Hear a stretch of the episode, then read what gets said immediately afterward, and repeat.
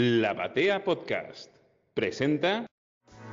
Puedo ver y decir y sentir mi mente dormir bajo tu influencia.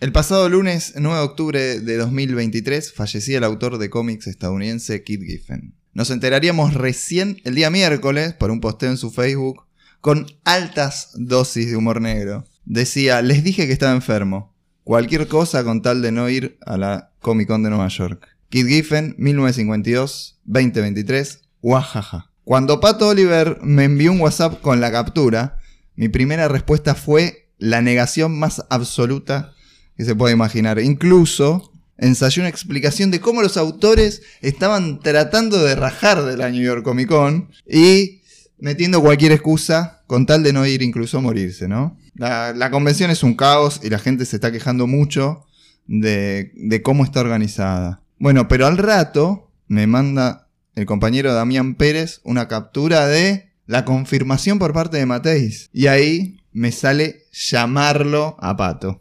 ¿Cómo andas, Pato? ¿Cómo fue? Hola. Yo estaba en casa con amigos cuando nos enteramos. En realidad, lo primero que leí fue lo que lo compartió Gus. La misma captura te la mandé a vos y fue un montón. Fue muy. De hecho, vos me llamaste y yo estaba con los chicos y no podía sostener la llamada, pero decía, en un punto decía, tengo que hablar con Mariano más tranquilo de esto porque es un montón lo que está pasando. En esa charla me propones hacer un homenaje. Si, Sí. si hay algo, estoy, me dice. Yo le digo, si hay algo, tiene que capitanear Gus. Sí. Y entonces estamos acá en las instalaciones del, del estudio Kid Giffen. se- Seguramente lo van a rebautizar. El estudio Gusian ahora se llama el estudio de Kit Giffen Memorial Studio. Hola chicos, ¿cómo están? Saben que yo estaba en, en un cóctel, una cosa chetísima, divina, y me llegó un mensaje de Luciano Banchero, porque esto fue todo, todo cadena. Un mensaje de Luciano Banchero que decía Giffen, Wow. nada más. Le dije, no me asustes, estoy en un lugar donde no puedo tener un momento emocional. Me abro del lugar donde estaba, me meto a Twitter e inmediatamente encuentro todo. Ahí reposteé todo lo que había y fue re amargo. Durísimo. fue re amargo. Pero bueno, nada, estamos acá celebrándolo y invitamos a un, un cuarto gifenólogo. Pero por favor, la persona a través de la cual lo conocía Giffen prácticamente, el- las palabras o los plots de Giffen, yo los descubrí a través de la escritura de Andrés Acorsi. ¿Cómo andás? ¿Qué tal? Buen día. Está, está muy conmovido Andrés. Sí, no, estoy, más dormido que, que conmovido. El miércoles a la noche yo veo en, en Facebook un posteo, creo que de Gonza Ruiz, diciendo, parece que se murió Giffen, reproduciendo el chiste este que ponías vos. Yo no le di bola, digo, nah, es una joda. yo. Me fui a lo de un amigo, a lo de Marcelo Iglesias, a jugar al Tute Cabrero, como hacemos cada tanto. Eh, y cuando estábamos ahí jugando, dice, che, ¿viste que se murió Giffen? Yo, para, está confirmado, porque para mí era medio una joda. No, no, está confirmado. Uh, la puta madre. Eh, y nada, fue un, un tute amargo. Gané tres partidos al hilo, así que tan amargo no me fui. Eh, y nada, al toque cuando volví eh, a casa, que eran como la, no sé, una de la mañana, me metí en el chat con Gonza y Fede diciendo, boludo, empiecen a pensar un, podcast homenaje a Giffen para la Con Digital número 8, eh, que lo hacemos cuando yo vuelva, ahora en, en- a fines de noviembre, no sé, o a principios de diciembre lo hacemos. Y nada, y después me escribiste vos para venir a- acá para hacer un otro homenaje a Giffen, y obviamente te tengo que decir que sí, pues yo lo quiero mucho, va, lo quería mucho, me parece un tipo muy genial, eh, con- controvertido en algún punto, pero que nada, te- nos dejó una obra tan zarpada, tan zarpada, eh, con gemas ocultas, con todo, ¿viste? El tipo no tiene, no le falta nada, tiene desde los eventos hipermasivos hasta las gemas ocultas que solo los muy pasados de rosca La encontramos. más- y la cosa más indie que, que hizo dos números en la editorial Culo y La- que está por totalmente, ahí. sí, sí, sí, sí. Eh, y, y además me parece que fue un tipo muy generoso con, con los autores más jóvenes, ¿no? Que todo el tiempo dio posibilidades eh, a, autores jóvenes a los que además les daba la vida resuelta, porque tener que interpretar un guion de 20 páginas o 22 páginas en el tiempo que tenían los yankees es un- una tortura mental. Pero si te dan los breakdowns ya hechos por un tipo que te resuelve todo tan bien y tan fácil como Giffen, es como que, viste, encima con la libertad de, bueno, podés dibujar en tu estilo, pero siguiendo estos lineamientos. Respetando Le- alguna cosita. sí. Claro. Los personajes están acá, los globos están acá, después de este cuadro viene este, después de esta secuencia viene este. Ah, bueno, listo, ¿entendés? Así es un placer.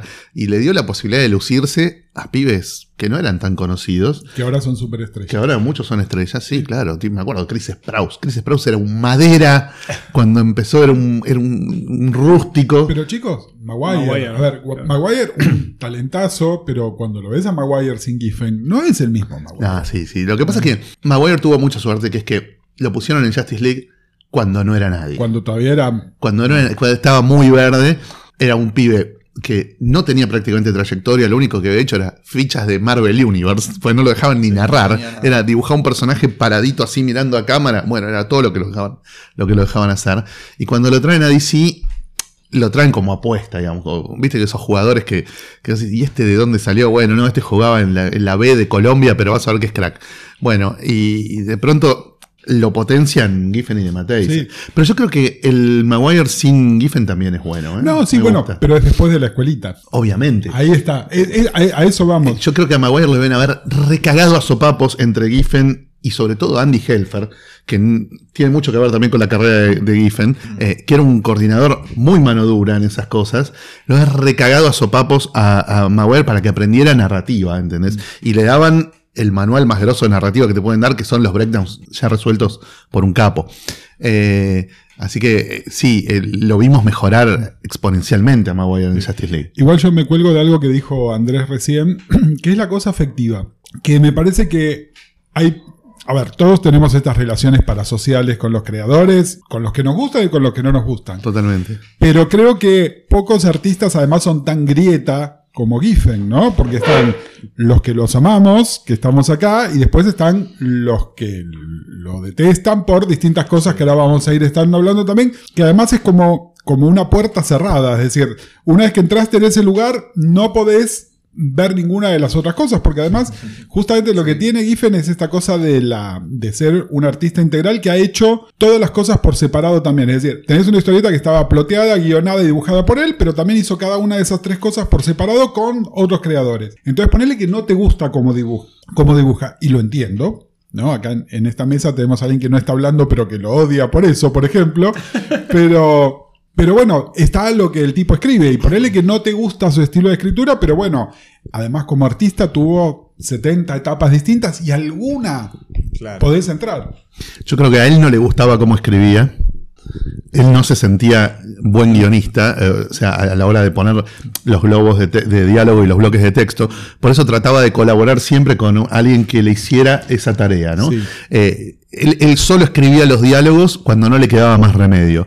Eh, si podían tener un scripter, digamos, alguien a cargo de, de simplemente poner los textos, se sentía más cómodo así. Sí, y creo que no era tan, tan buen juez de quién podía poner buenas palabras, ¿no? Es decir, durante mucho tiempo su socio fue Robert Loren Fleming, Capo, lo. Eh, que, era, que era además alguien del staff de DC, ¿no? Sí. Después, bueno, lo tuvo de Mateis, que bueno, de Mateis, ¿no?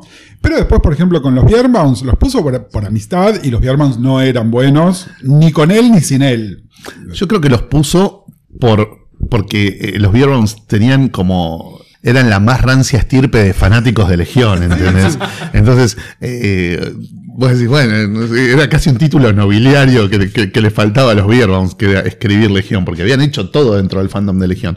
Eh, pero no me parece que fueran malos, ¿eh? No, me parece bueno. que, por supuesto, no son de Mateis ni, ni Loren Fleming, pero no me parece que fueran malos. Y es esto que yo te digo de todo el tiempo Giffen dándole posibilidades a gente Ah, no. nueva para, para, no sé, para mostrar quizás otra forma de, de- de hacer las co- los cómics. presupuestos de la, de la publicación, porque las publicaciones tienen un presupuesto y Sí. vos al tener un integrante de equipo más, Claro. te- hay uno que tiene que ser barato, es como el, como cuando armas el grande T. Si pusiste cuan- 96, creo. Sí. si pusiste a Batistuta, que lo podías poner de la Fiorentina, Claro. tenías que poner un suplente, suplente de Colón. un equipo que se Claro. estuviera yendo a la B, Claro. que saliera menos guita, es fantasy. Pero esto que estás diciendo, hay otra cosa más. El presupuesto de guion es uno solo. Si tenés dos tipos, o en el caso de los Biermans, tres escribiendo, eso se reparte entre tres. Yo creo que sí, que Giffen estaba resignado a ganar menos guita Total, y por eso total. también hacía 22 proyectos al mismo tiempo, porque de cada uno capaz se llevaba menos guita de la que necesitaba Total. eh, al repartir con los, Una con, inteligencia con los, con los guionistas. suprema al dividir los, los equipos creativos o reformular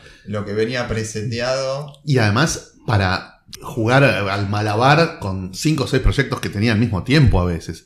Eh, porque No, había hay- momentos hay- en los que en los que yo me acuerdo, no sé, año 89, 90, cuando se puso muy de moda Giffen dentro de DC. 88, 89, tiraban 90. Todo, todo, todo, todo, todo. no, bueno, mira, acá tengo una pilita de, de- de cosas que son las no, no tan tradicionales de Giffen, más algunas que sí. Pero hay un momento, que es básicamente cuando estaba haciendo Invasión, y Justice League, y Legión, y lanzando Legión 89. Y la miniserie de Aquaman, y la, y la, y- y y la de Green Lantern, Lantern, Emerald Dawn, Dawn. y, No, de- termina, y termina todo eso lanzando Lobo, ¿no? Que además es. Porque de estas cosas, además, eh, un crossover anual funcionaba porque era un crossover anual, independientemente de quiénes fueran los creadores. Justice League medio como que estaba en piloto automático. Pero Lobo, más allá de Beasley, es crédito puro de él, digamos. Cuando es eso, era Giffen y Beasley. Era así. Y Beasley todavía no era quien es Beasley inmediatamente después de la miniserie de Lobo. Es decir, para el público norteamericano, reconocer a Beasley a, a simple vista es por la tapa de Lobo 1. Y ahí tenés a otro de los grandes colaboradores de, de Giffen, que fue Alan Grant. Alan Grant. Claro. Que también le escribió diálogos en un montón de cómics y, y tenían una muy buena Sí. simbiosis. Alan Grant igual es uno de los que supo capitalizar mejor el impulso Giffen. Es decir, creo que tanto Legión 89, etcétera, como Lobo son mejores sin Giffen.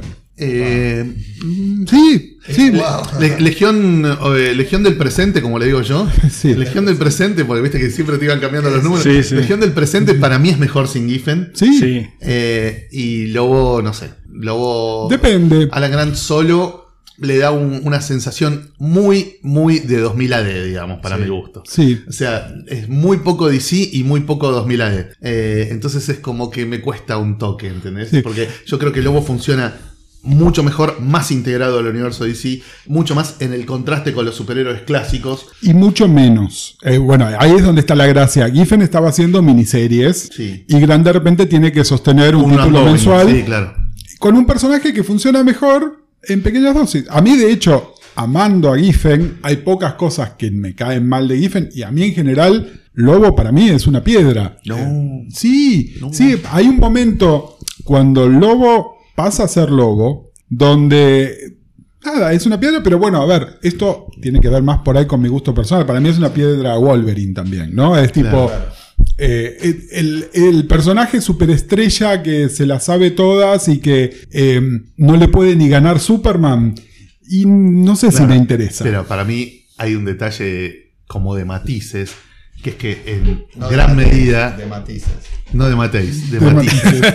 Eh, que es que en gran medida Lobo funciona como parodia de esos personajes, ¿entendés? Lobo se está cagando de risa del personaje Sí. macho winner que se la sabe todas y que resuelve todo con la violencia. Hasta que no. Wolverine. Entonces, Hasta que eh, no. Ahí lo- pero ahí lo arruinan y no. Exactamente. No lo arruina Giffen. No, No, claro. eso es posterior, pero, bueno. Por eso te digo, para mí Lobo funciona más como metadiscurso, digamos, sobre ciertos personajes que fueron copando el género que como, como cosa en sí, digamos. Eh, como cosa en sí se puede hacer funcionar. Giffen ha escrito miniseries muy graciosas con, con, con y, y especiales y anuales y boludeces muy graciosas. Cuando lo pones en un contexto ongoing donde todo pasa por él, bueno, entra en juego la mecánica del antihéroe, que es, este pibe es malo, pero lo vamos a luchar contra mega hijos de puta para que pueda ganar sin, Sí. eh, sin transgredir Igual ciertas normas. hay una cosa, Sí, pero para mí lo que lo mata es el cool factor. Es decir, a partir el momento en que a Lobo le ponen una campera de cuero, ahí la cagaron. No, yo creo que no. Yo creo Para que no, mí sí. Ahí es donde más se nota Es que está, de gusto. que, que está parodiando, ¿entendés? Más se nota que a, dónde le está yendo a pegar. Eh, A, a- a qué disco mediocre le subió el volumen para que vos te des cuenta que es mediocre. Sí, sí, pero es, es lo mismo que las malas lecturas del Dark Knight o de Watchmen Sí. o de lo que sea. Es decir, Lobo probablemente es el, el personaje peor leído. Ah, bueno, pero eso es otra cosa. Eso es confundir Bueno. la obra con el público al que llegó. Bueno, Eh, eh, Pero en un momento se empieza a. es- es- es mezclar los- y Lobo es los piojos, digamos. Si vos jugás a los piojos por su público, tenés que prender fuego a los discos. Si vos jugás a los piojos por, la- por los temas, están buenos. ¿Entendés? Bueno, Lobo es lo mismo. Cuando se, se creó toda esa masa de fans de Lobo que prácticamente solo leían Lobo y Cazador, capaz. eh, bueno, a esa gente Gamexane.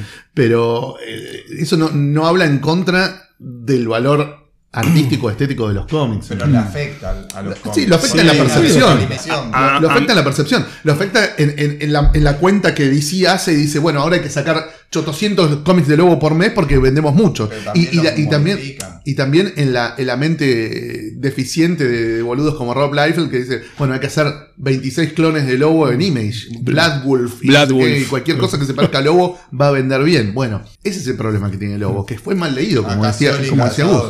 Igual, igual, a ver, yo de la mesa creo que soy el menos Giffen, eh, digamos, clifeniano. ¿Qué Digamos, estás haciendo acá? vengo, vengo a usurpar espacios. No, a mí me, bueno, Hay yo tengo... Los espacios hay que ocupar. Hay que ocuparlo. No, no, yo lo, lo quiero mucho a Giffen. A mí me pasa algo muy puntual con el tema Lobo, es que yo después de Legión 89, 90, las presencias de Lobo, que a mí la miniserie con Beasley y todo eso entiendo que es la que define la identidad de Lobo, que después se proyectó al resto de la gente, y ahí es donde el personaje de Lobo se vuelve para mí infumable por lo que terminó proyectando. A mí las, las apariciones esporádicas en la Liga de la Justicia me encantaban porque era como ver este personaje que hasta ese momento no lo sentía desgastado y yo no hacía ningún correlato, demasiado correlato con el de Omega Men. La verdad que para mí era otro. Era, era, había aparecido un nuevo lobo, un nuevo personaje, otra Otro. historia.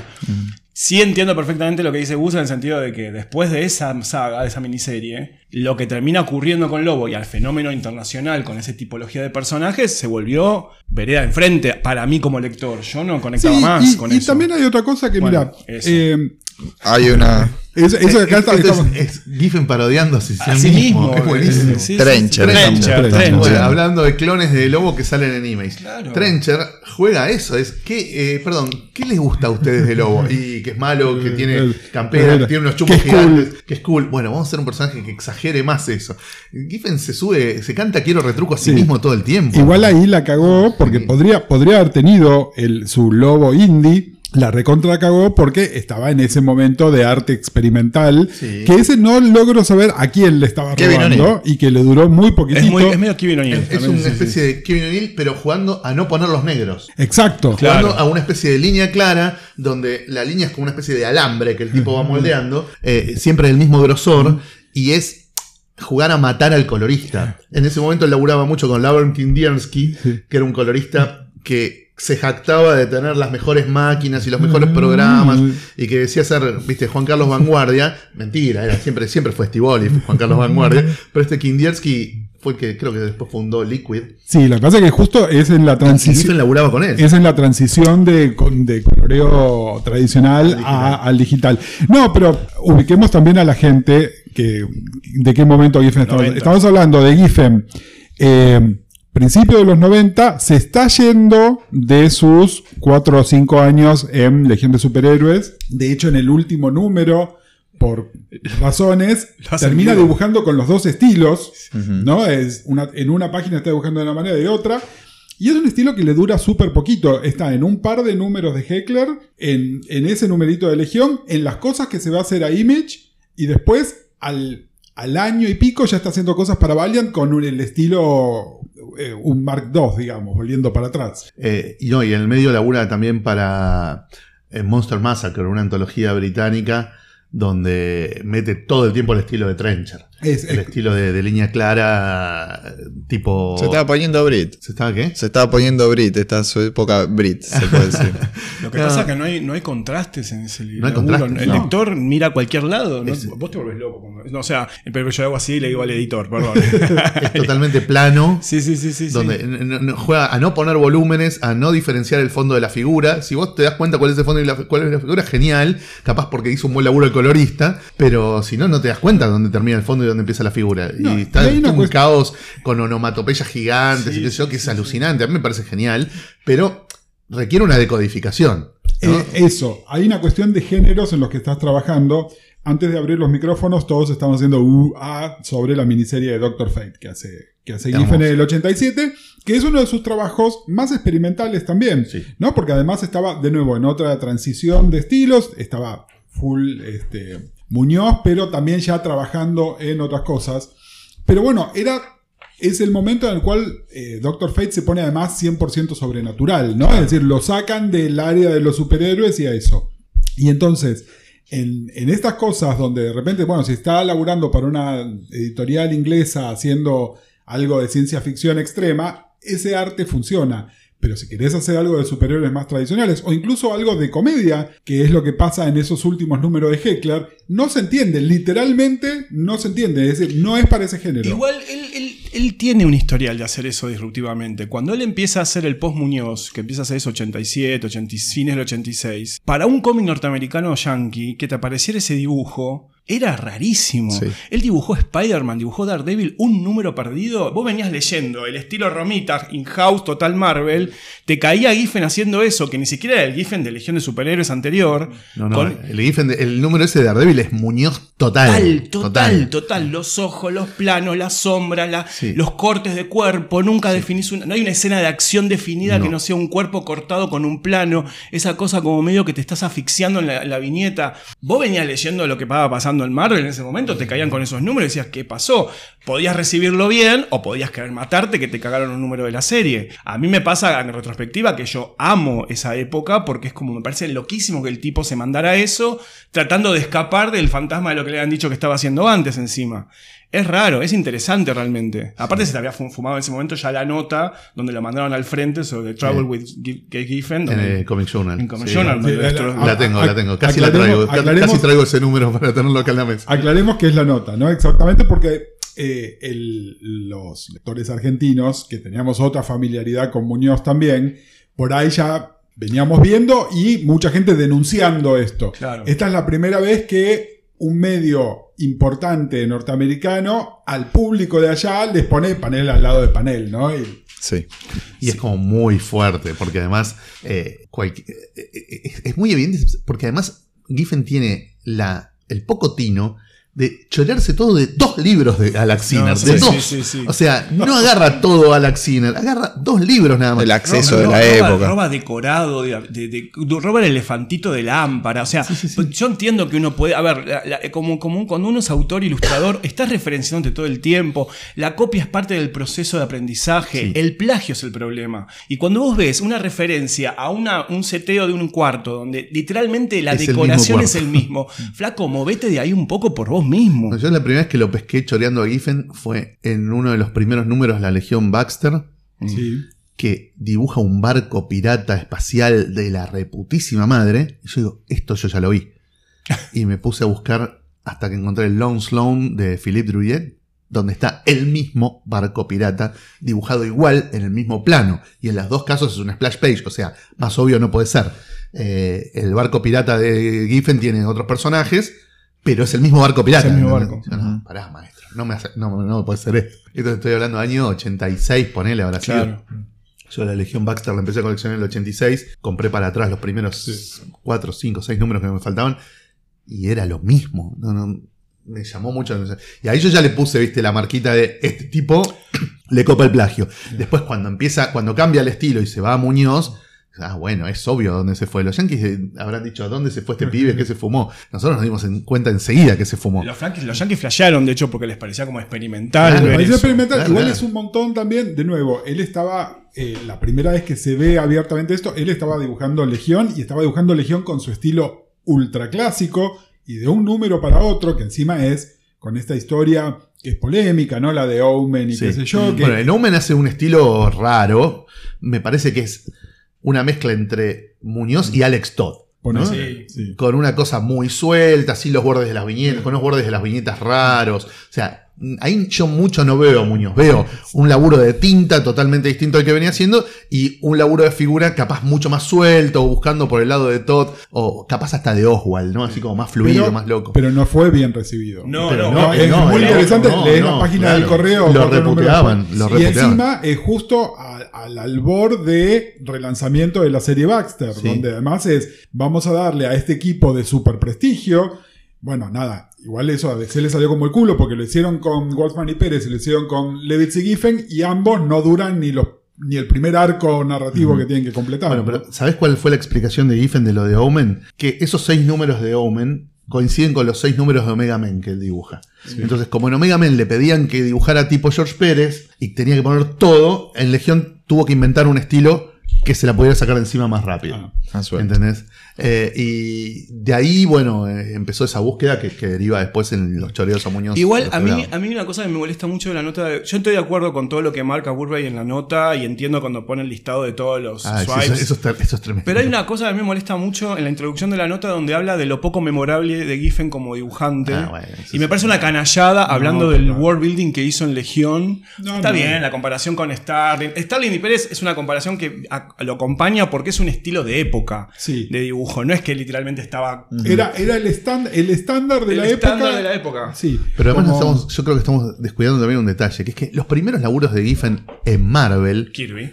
Kirby. todo choreado a Kirby. Bueno, y ahí. Resucitó Pero con un nivel de Bueno, pero ese- fluctuación. ese aparte- es el- para mí eso es lo lindo del arco narrativo de, de Giffen, que además sus últimos trabajos son todo Kirby. Podemos- cuando él tuvo que volver así, soy un viejo choto que no lo contratan y hago lo que quiero, volvió a ser Kirby.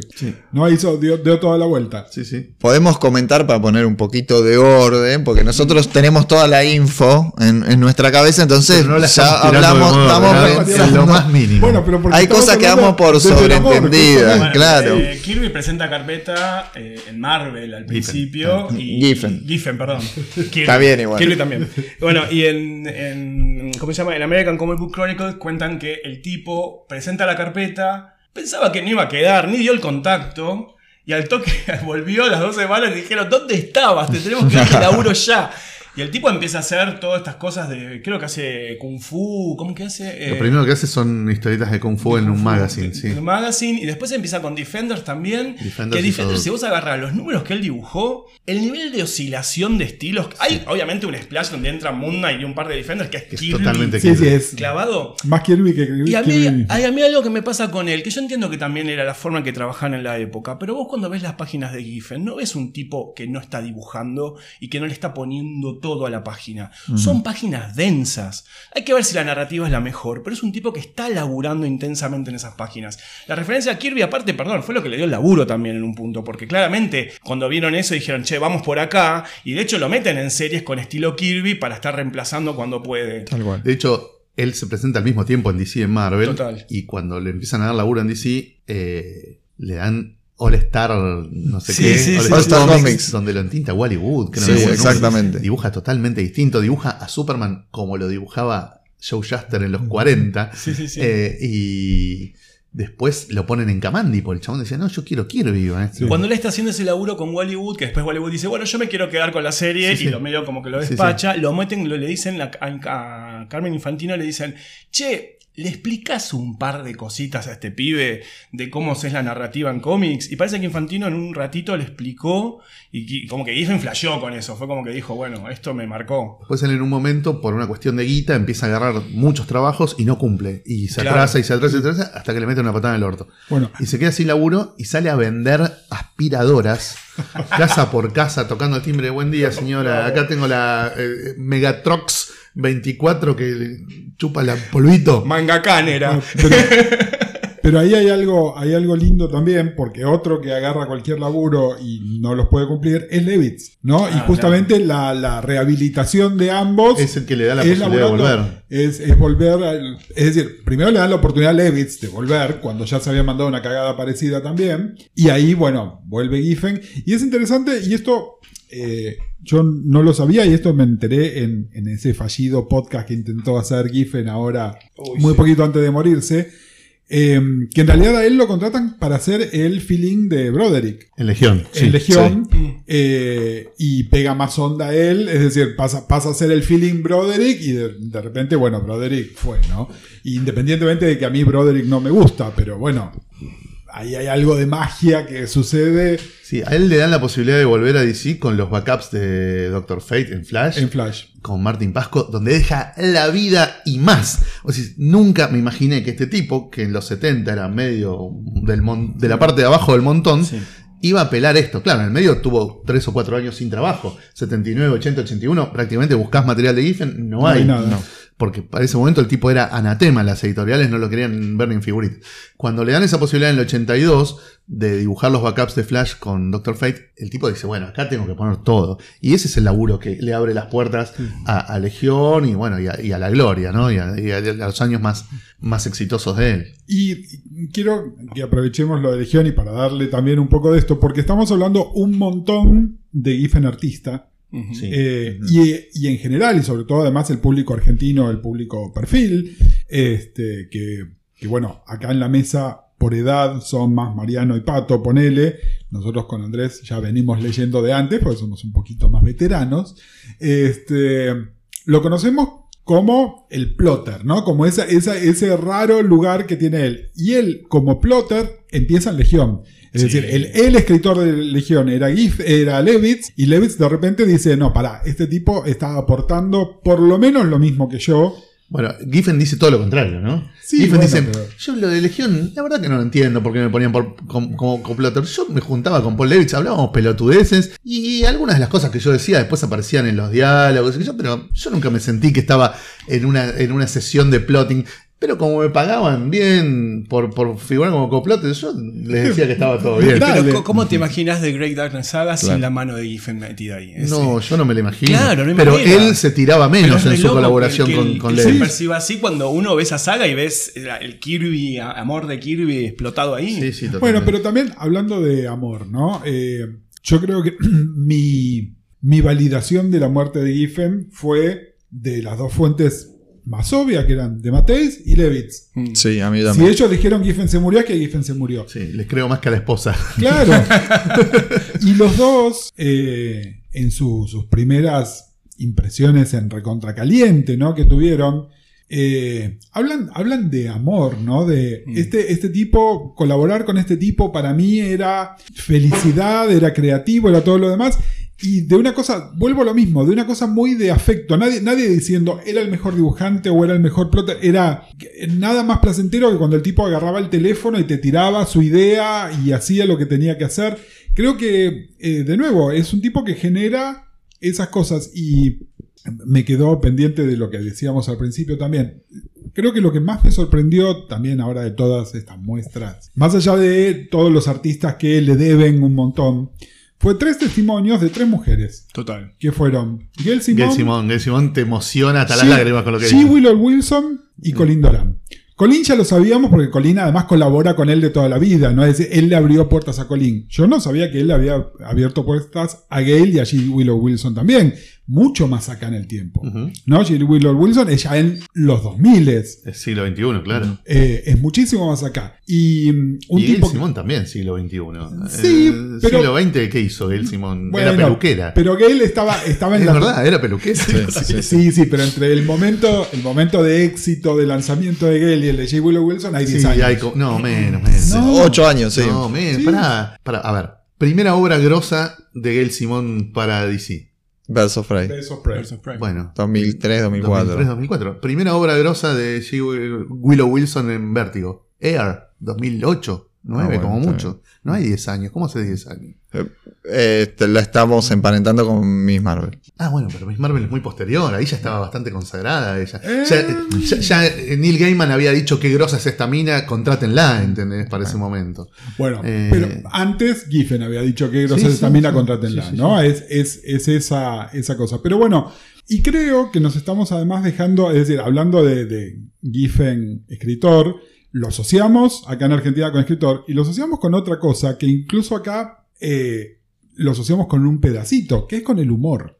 Total. ¿no? Eh, donde, bueno, acá se lo asocia con la Justice League International, que era lo- el primer contacto con un título de superhéroes que era un título de humor. Ahora, él venía de hacer Ambushback. Es decir, la- el, el capítulo que nos falta acá es Ambushback, que es su Vanity Project, que terminó siendo además comercialmente súper que funcionó. No, fallido. No, no, no. No, inicialmente. Perdón.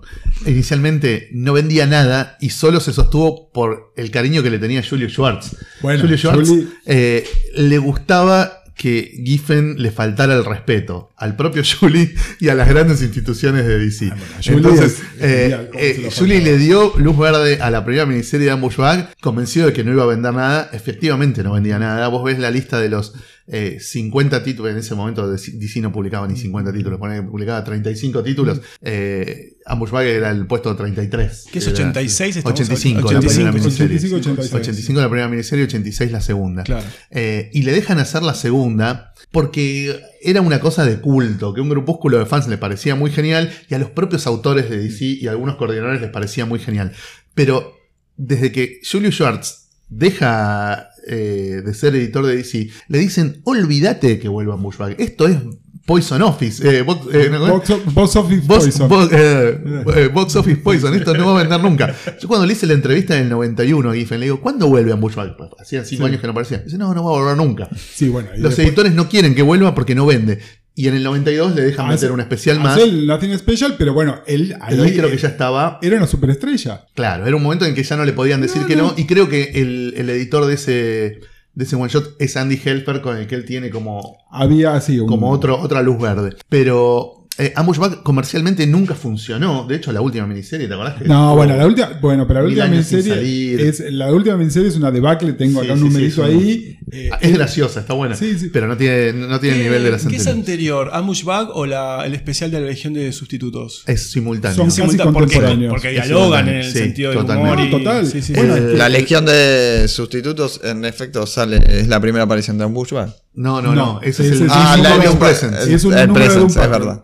Es El de Doom Patrol. el de El Doom de Doom DC Patrol. Comic Presents con la Doom Patrol es la primera aparición de Bushwhack. está. La segunda es un Ese. DC Comics Presents donde aparecen los Substitutes. Y el especial donde solo son protagonistas los Substitutes sale durante la publicación de la primera mini de Sí. Bushwhack. Ah, mirá. Ah, y- ok. Y de nuevo, es una de esas cosas que. eh, Son demasiado buenas para ser real. y, y que, pero que además es grieta, pero absolutísima, ¿no? Entre lo que los amamos y el público más hardcore de la Legión, que era, que es esta falta de respeto, ¿no? Totalmente. Porque bueno, creo que lo que Giffen hace ahí, y de hecho es lo que sigue haciendo hasta ahora que se murió, fue que se empieza a eh, recontracagar en todo lo que sea eh, Sagrado. so- solemnidad. Totalmente. Solemnidad. Es decir, el tipo, a partir de ese momento, y de hecho, ese es el, el origen de el lobo que él usa en los números de Justice League International también, ¿no? Es el, el no me importan las instituciones. De hecho, el, me parece que una de las cosas más. A ver, parte de la gracia de Dan Bushback, para el que nunca lo leyó, es que todo el tiempo, además, está parodiando lo que sea que estaba de moda en ese momento. Sí. De hecho, es uno de los primeros en parodiar cosas de manga cuando todavía ni siquiera se leía tanto manga en los Cuando, Estados Unidos. cuando los yankees no sabían que existía el manga. Exactamente. Giffen tenía una antena mucho más alta y captaba mucho más amplitud de, de onda que cualquier autor yankee promedio. El tipo, en, en los números de Ambushback del 85, está parodiando a Akira Toriyama, Sí. a Moebius, a la 2000 AD, a un montón de cosas. Más a Frank Miller, ¿no? Claro, más, claro, claro, un montón de cosas que el, que el fan yankee no sabía que existían, ¿entendés?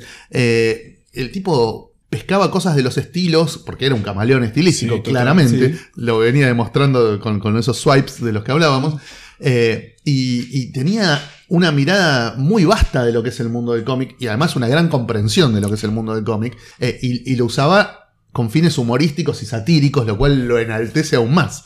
¿no? Porque no, no es que el tipo se hizo su propio Dragon Ball, no, se cagaba de risa de Dragon Ball en una historieta de Ambushback que era su personaje. Y en, la, en el especial este del 92 eh, se burla, pero muy abiertamente, de lo más solemne que tenía que ser en ese momento, que era Vértigo. Totalmente. Hay, hay dos paginitas, una Con Sandman, una con. Sandman y una de Doom Patrol que son buenísimas. la, la de Doom Patrol cuando es este, metí la cabeza en el culo de un teddy bear, que yo, era el Morrison de esa época, pero Lo bit sacaba by bit. ¿no? Sacado, pero perfecto. Y creo que ahí está la gracia también. Y también porque mucho público le suelta la mano también, ¿no? Porque, de nuevo, sobre todo además el público más hardcore de DC, y esto lo vimos con lo que pasó con las películas ahora más recientemente, es muy solemne, ¿no? Son estas grandes figuras y qué sé yo. Y el tipo venía literalmente a cagarse en todo eso. Yo creo que lo más solemne de Giffen debe ser Emerald Twilight, perdón, Emerald eh, Dawn Dawn. y la mini de Aquaman. Eso me parece que es el Giffen menos plan de joda pasa que y Emerald- más tradicional. Emerald digamos. No es un proyecto de él, es un proyecto que él salva. Totalmente. ¿No? Porque ahí eso en realidad empezaba con, con, Con Owsley. con Owsley, que ahora es Priest. ¿no? Ahora es Priest, exactamente, no Christopher sabe. Priest. Eh, y él ahí hay un desentendimiento y entonces es, ¿quién puede plotearnos esto rápido? Giffen, ya- Cole Giffen, ¿no? Porque además es eso. Que yo creo que además lo debe haber inventado Julius Schwartz, eso de Cole Giffen, ¿no? Y por eso él lo adora y en todos lados lo está festejando todo el tiempo también. También es diferente el Giffen dibujante el del Giffen plotter o guionista. En el dibujante tiene épocas de solemnidad, sobre todo en esa etapa Starling, que a mí me parece más Starling que Pérez, sobre todo con los personajes que, que le toca, porque él, donde... Ahora con las notas del fallecimiento salió mucho, ¿no? El creador de Rocket Raccoon y hizo dos viñetas nada más en unas en una magazine donde había un personaje que era un poco un caballero, un poco un personaje eh, cósmico y era Starling puro eso, después Cloan Conqueror que Igual ahí también es el rol de los medios, ¿no? Porque es como cada vez que se muere un actor inglés de 70 años de trayectoria te dicen el actor, el actor de Harry Potter.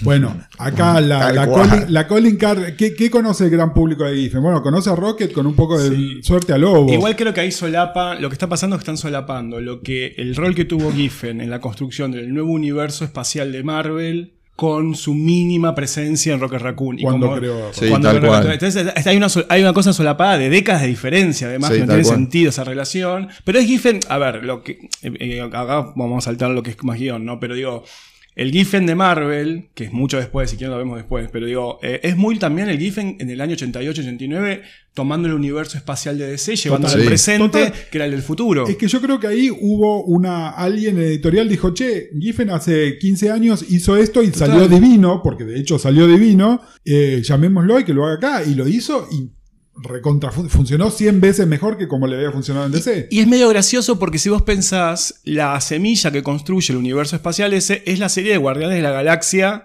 Claro. vieja, que en realidad es lo mismo. La Legión de Superhéroes te hace La- llevar al presente. la de Valentino, claro. Claro, la de Valentino. Y es lo mismo. El tipo, si bien él no crea a los Guardianes de la Galaxia específicamente, arma el grupo. Él presenta a Groot, presenta a los personajes en su versión más, actual.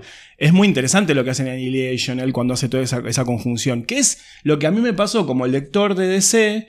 Cuando en el 88-89 digo, ah, los Kundos están en, en el presente. presente, claro. Los Dominates, todos estos están acá, Sí. todas estas razas Que tiene, existen. que tiene perfecto sentido. Los. Durlanos. Los Durlalos tienen ¿Por que qué estar están los acá, Durlanos en el claro. presente? Qué bueno. Y tiene sentido, y funciona muy bien. Y él hace lo mismo, eh, pero, pero parece copiado lo que hace en Marvel, con la lógica de Marvel. Y está muy bien, a mí me parece muy bueno. Una, una cosa que quiero decir sobre lo de Starling.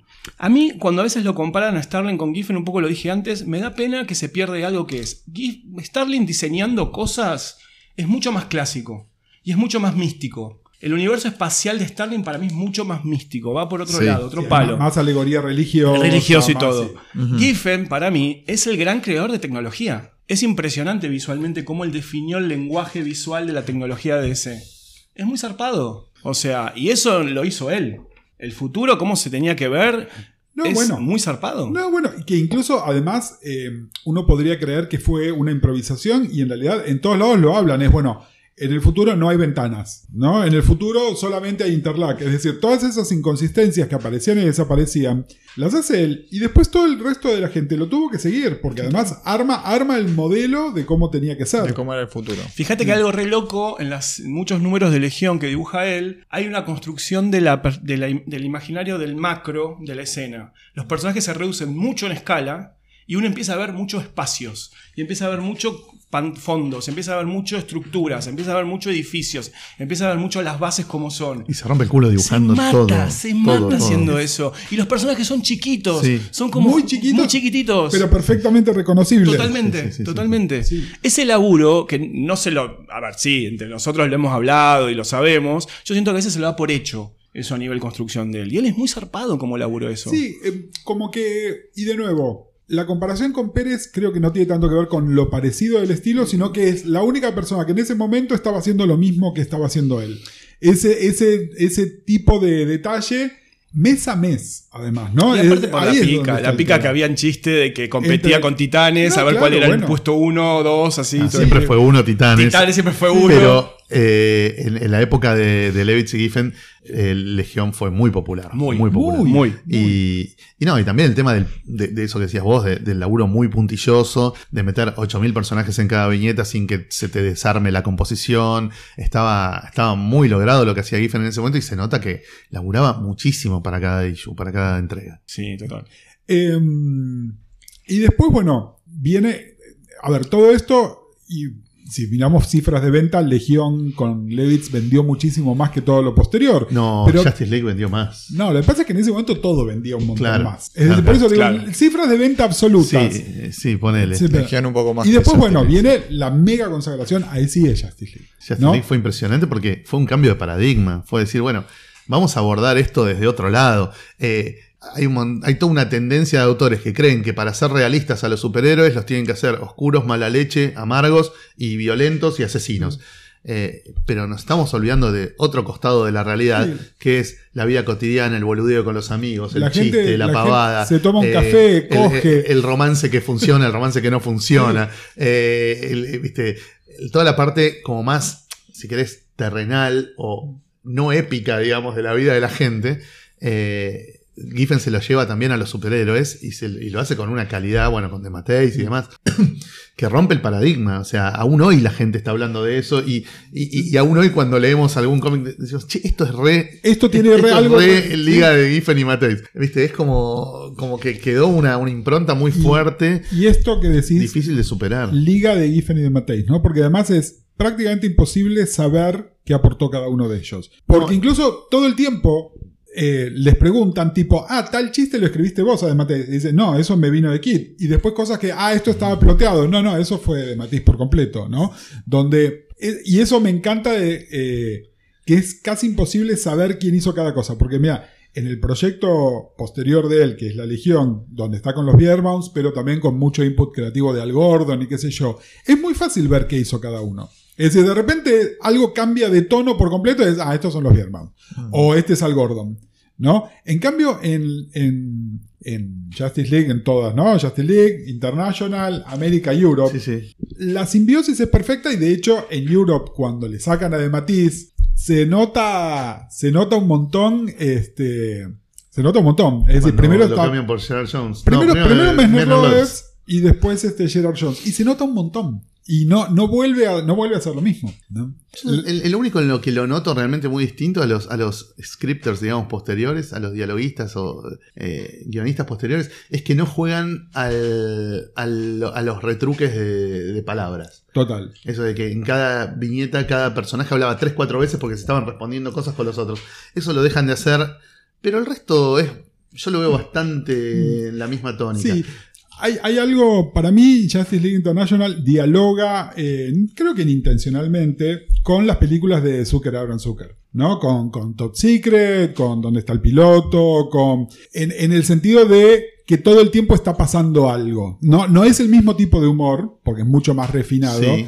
Pero todo el tiempo está pasando algo y ahí también se nota cuando está Maguire y después con Hughes también. Y mira que Templeton me encanta, pero Sí. Templeton más que se limita a dibujar lo que le piden. Sí. Mientras que los otros están dibujando, por ejemplo, que en el background están Fire y Ice peleándose, Sí. aunque adelante esté el Martian Manhunter hablando con Batman. O un villano en el bar de Wally Tortolini poniéndose en Ex- pedo. sí, sí, sí. exactamente, exactamente. Esa cosa de que todo el tiempo está pasando algo sí, sí. Eh, y que si hay algo un poco más dramático, que lo hay, hay un ¿Mm? montón, está pasando algo de comedia también. Y hablando de dramático, a Giffen le encanta el golpe bajo. Sí, claro. Le encanta el golpe bajo. Que es buenísimo también porque lo que hace es sacarte la alfombra, Te ¿no? loca. ja, Yo creo que el golpe bajo más heavy, o por ahí el primero, el que más me pegó fue el de la miniserie de Doctor Fate, cuando al pendejito lo le matan a los padres no sé qué, y lo convierten en adulto. Y el pibe no entiende nada y le robaron la infancia y se tiene que poner a rosquear con un Lord of Order. Cuando es un pibe de 9 años, 10 años, ay boludo, pobre flaco. Te pones en ese lugar y decís, Un pibe de Qué- nueve años qué donde viene su y madrastra la adulta madrastra lo a decirle, empieza a- le empieza a coquetear, ¿viste? No, Dios fuck? mío, ¿qué es esto? Pará un poco. El look cómic de Giffen, cuando vos ves un personaje arrodillado de espalda frente a otro personaje, sabes que está Se todo pudre re todo. mal. Se está pudre todo todo, sí. re mal. Sí, la muerte de Karate Kid es eso Es- también. es- sí, sí, sí, sí, sí. Bueno, la muerte de Karate Kid, tremendo. No, tremendo. no, no, aparte lo quería, Takataka Karate Kiko a toda costa, lo detestaba. Bueno, ahí está él, ¿no? Es- es- él también tenía sus odios. Es decir, él, él amaba a Julio Schwartz, ponele, eh, y odia a Karate Kid, ¿no? Esas cosas totalmente irracionales Sí. que, que ¿Sabes le van A mí me pasa eso cuando, cuando, a veces, cuando a veces dicen que lo único que- el paso de comedia es lo único que construye, eh, estoy diciendo una exageración total, ¿no? A, a lo que es Giffen como guionista. A mí me pasa que yo tengo muchos recuerdos de situaciones muy terribles de guiones de Giffen, donde los personajes la pasan, Legión de Superhéroes, la pasan re mal. Legión cinco años después Sí, es, la de, la de- todos la- la- el relanzamiento del 89 es amargo. Amarga, El tipo la, bruja, la bruja meter- blanca, pobre. Le o sea, trata la- de meter esos números con, con Matt Richard Ladd y qué sé yo para, para Bueno, entender un, un- poco, un pero respiro. es heavy. es muy un, res- un heavy. respirito. Claro. pero Es muy súper- heavy. súper heavy. Pero bueno, incluso dentro de Justice League International, ¿no? La saga de Despero. Sí, Uh, ahí, ¿no? ahí, te dicen, bueno, para, ¿sabes qué pasa? Está todo bien, pero cuando viene un villano pulenta en serio, está todo mal. Está sí, todo sí, mal. sí, sí, sí, y, y que además, después, a ver, ahí el, el guiño guiño es que la cosa terrible que pasa, todos sabemos que no está pasando. Claro. Pero de todas maneras lo aprovecha porque está ese número de exploración de qué es lo que sienten todos estos personajes por Mr. Miracle, que todos sabemos que no está muerto, pero ellos no. Y de repente dices, ah, pará, esto es profundísimo, ¿no? Que además, bueno, es- ahí sí hay mucho de Matiz, que es un tipo mucho más espiritual también, no hay más que leer qué hace él con Doctor Fate cuando se lo... Y que además era el guionista de, de, de Mr. Miracle en esa misma época. Claro. Claro. Este, pero nada, me parece, de nuevo, quedarse con lo del humor nada más es como súper eh, reduccionista y de hecho hay casi 10 años post Justice League, que esa Justice League pasó a ser medio radioactiva. Sí, claro. Uf, ¿No? Donde, donde y, y que, lo que lo que se alababa de Morrison, que es otro tipo que todo el tiempo se está cagando de risa, igual, ¿no? Porque los invito a leer JLA y el humor está ahí todo el tiempo, pero era, esto es la Justice League, esto es en serio, Super Gods, ¿no? Que- Y, y La era- epopeya. Y en realidad habíamos un montón de gente que nos habíamos quedado con, con el calorcito interno que nos dejaba eh, Justice League International, ¿no? Eh, pero eso, bueno, son modas. Son Es- modas no, mercado y también es según lo que te guste. Si a vos te gusta mucho leer cómics donde es muy importante la interacción entre los personajes, más allá de contra quién se peleen y demás, obviamente te va a gustar más la etapa de Giffen y de Matais. Si te gusta más el- la, el- el- la epopeya a todo o nada, donde lo más importante es contra quién se pelean y cómo le ganan, te va a gustar más lo de Morrison. Morrison tenía la limitación de que al tener todos personajes que cada uno protagonizaba su propia serie, Claro. el desarrollo de personajes que le podía hacer No, no. era mínimo. Obviamente, si vos le querés meter una rosca fuerte eh, de personaje a, eh, no sé, a Flash, iba a pasar en la revista de Flash. Sí. Y si se la querías meter a Aquaman, iba a, iba a pasar en la revista de Aquaman. No iba a pasar en Justice League. En cambio, Giffen y de Mateis, al laburar con héroes que en su inmensa mayoría no tenían ni iban a tener jamás o no deberían haber tenido jamás su propia ongoing. deberían. Eh, claro, después te- tuviste ongoings lamentables como, no sé, como la de Blue Beetle, que tiene tres números buenos y el resto es horrible. Eh, Viste, al tener personajes que no protagonizaban series, les podían meter roscas mucho más zarpadas. Sí.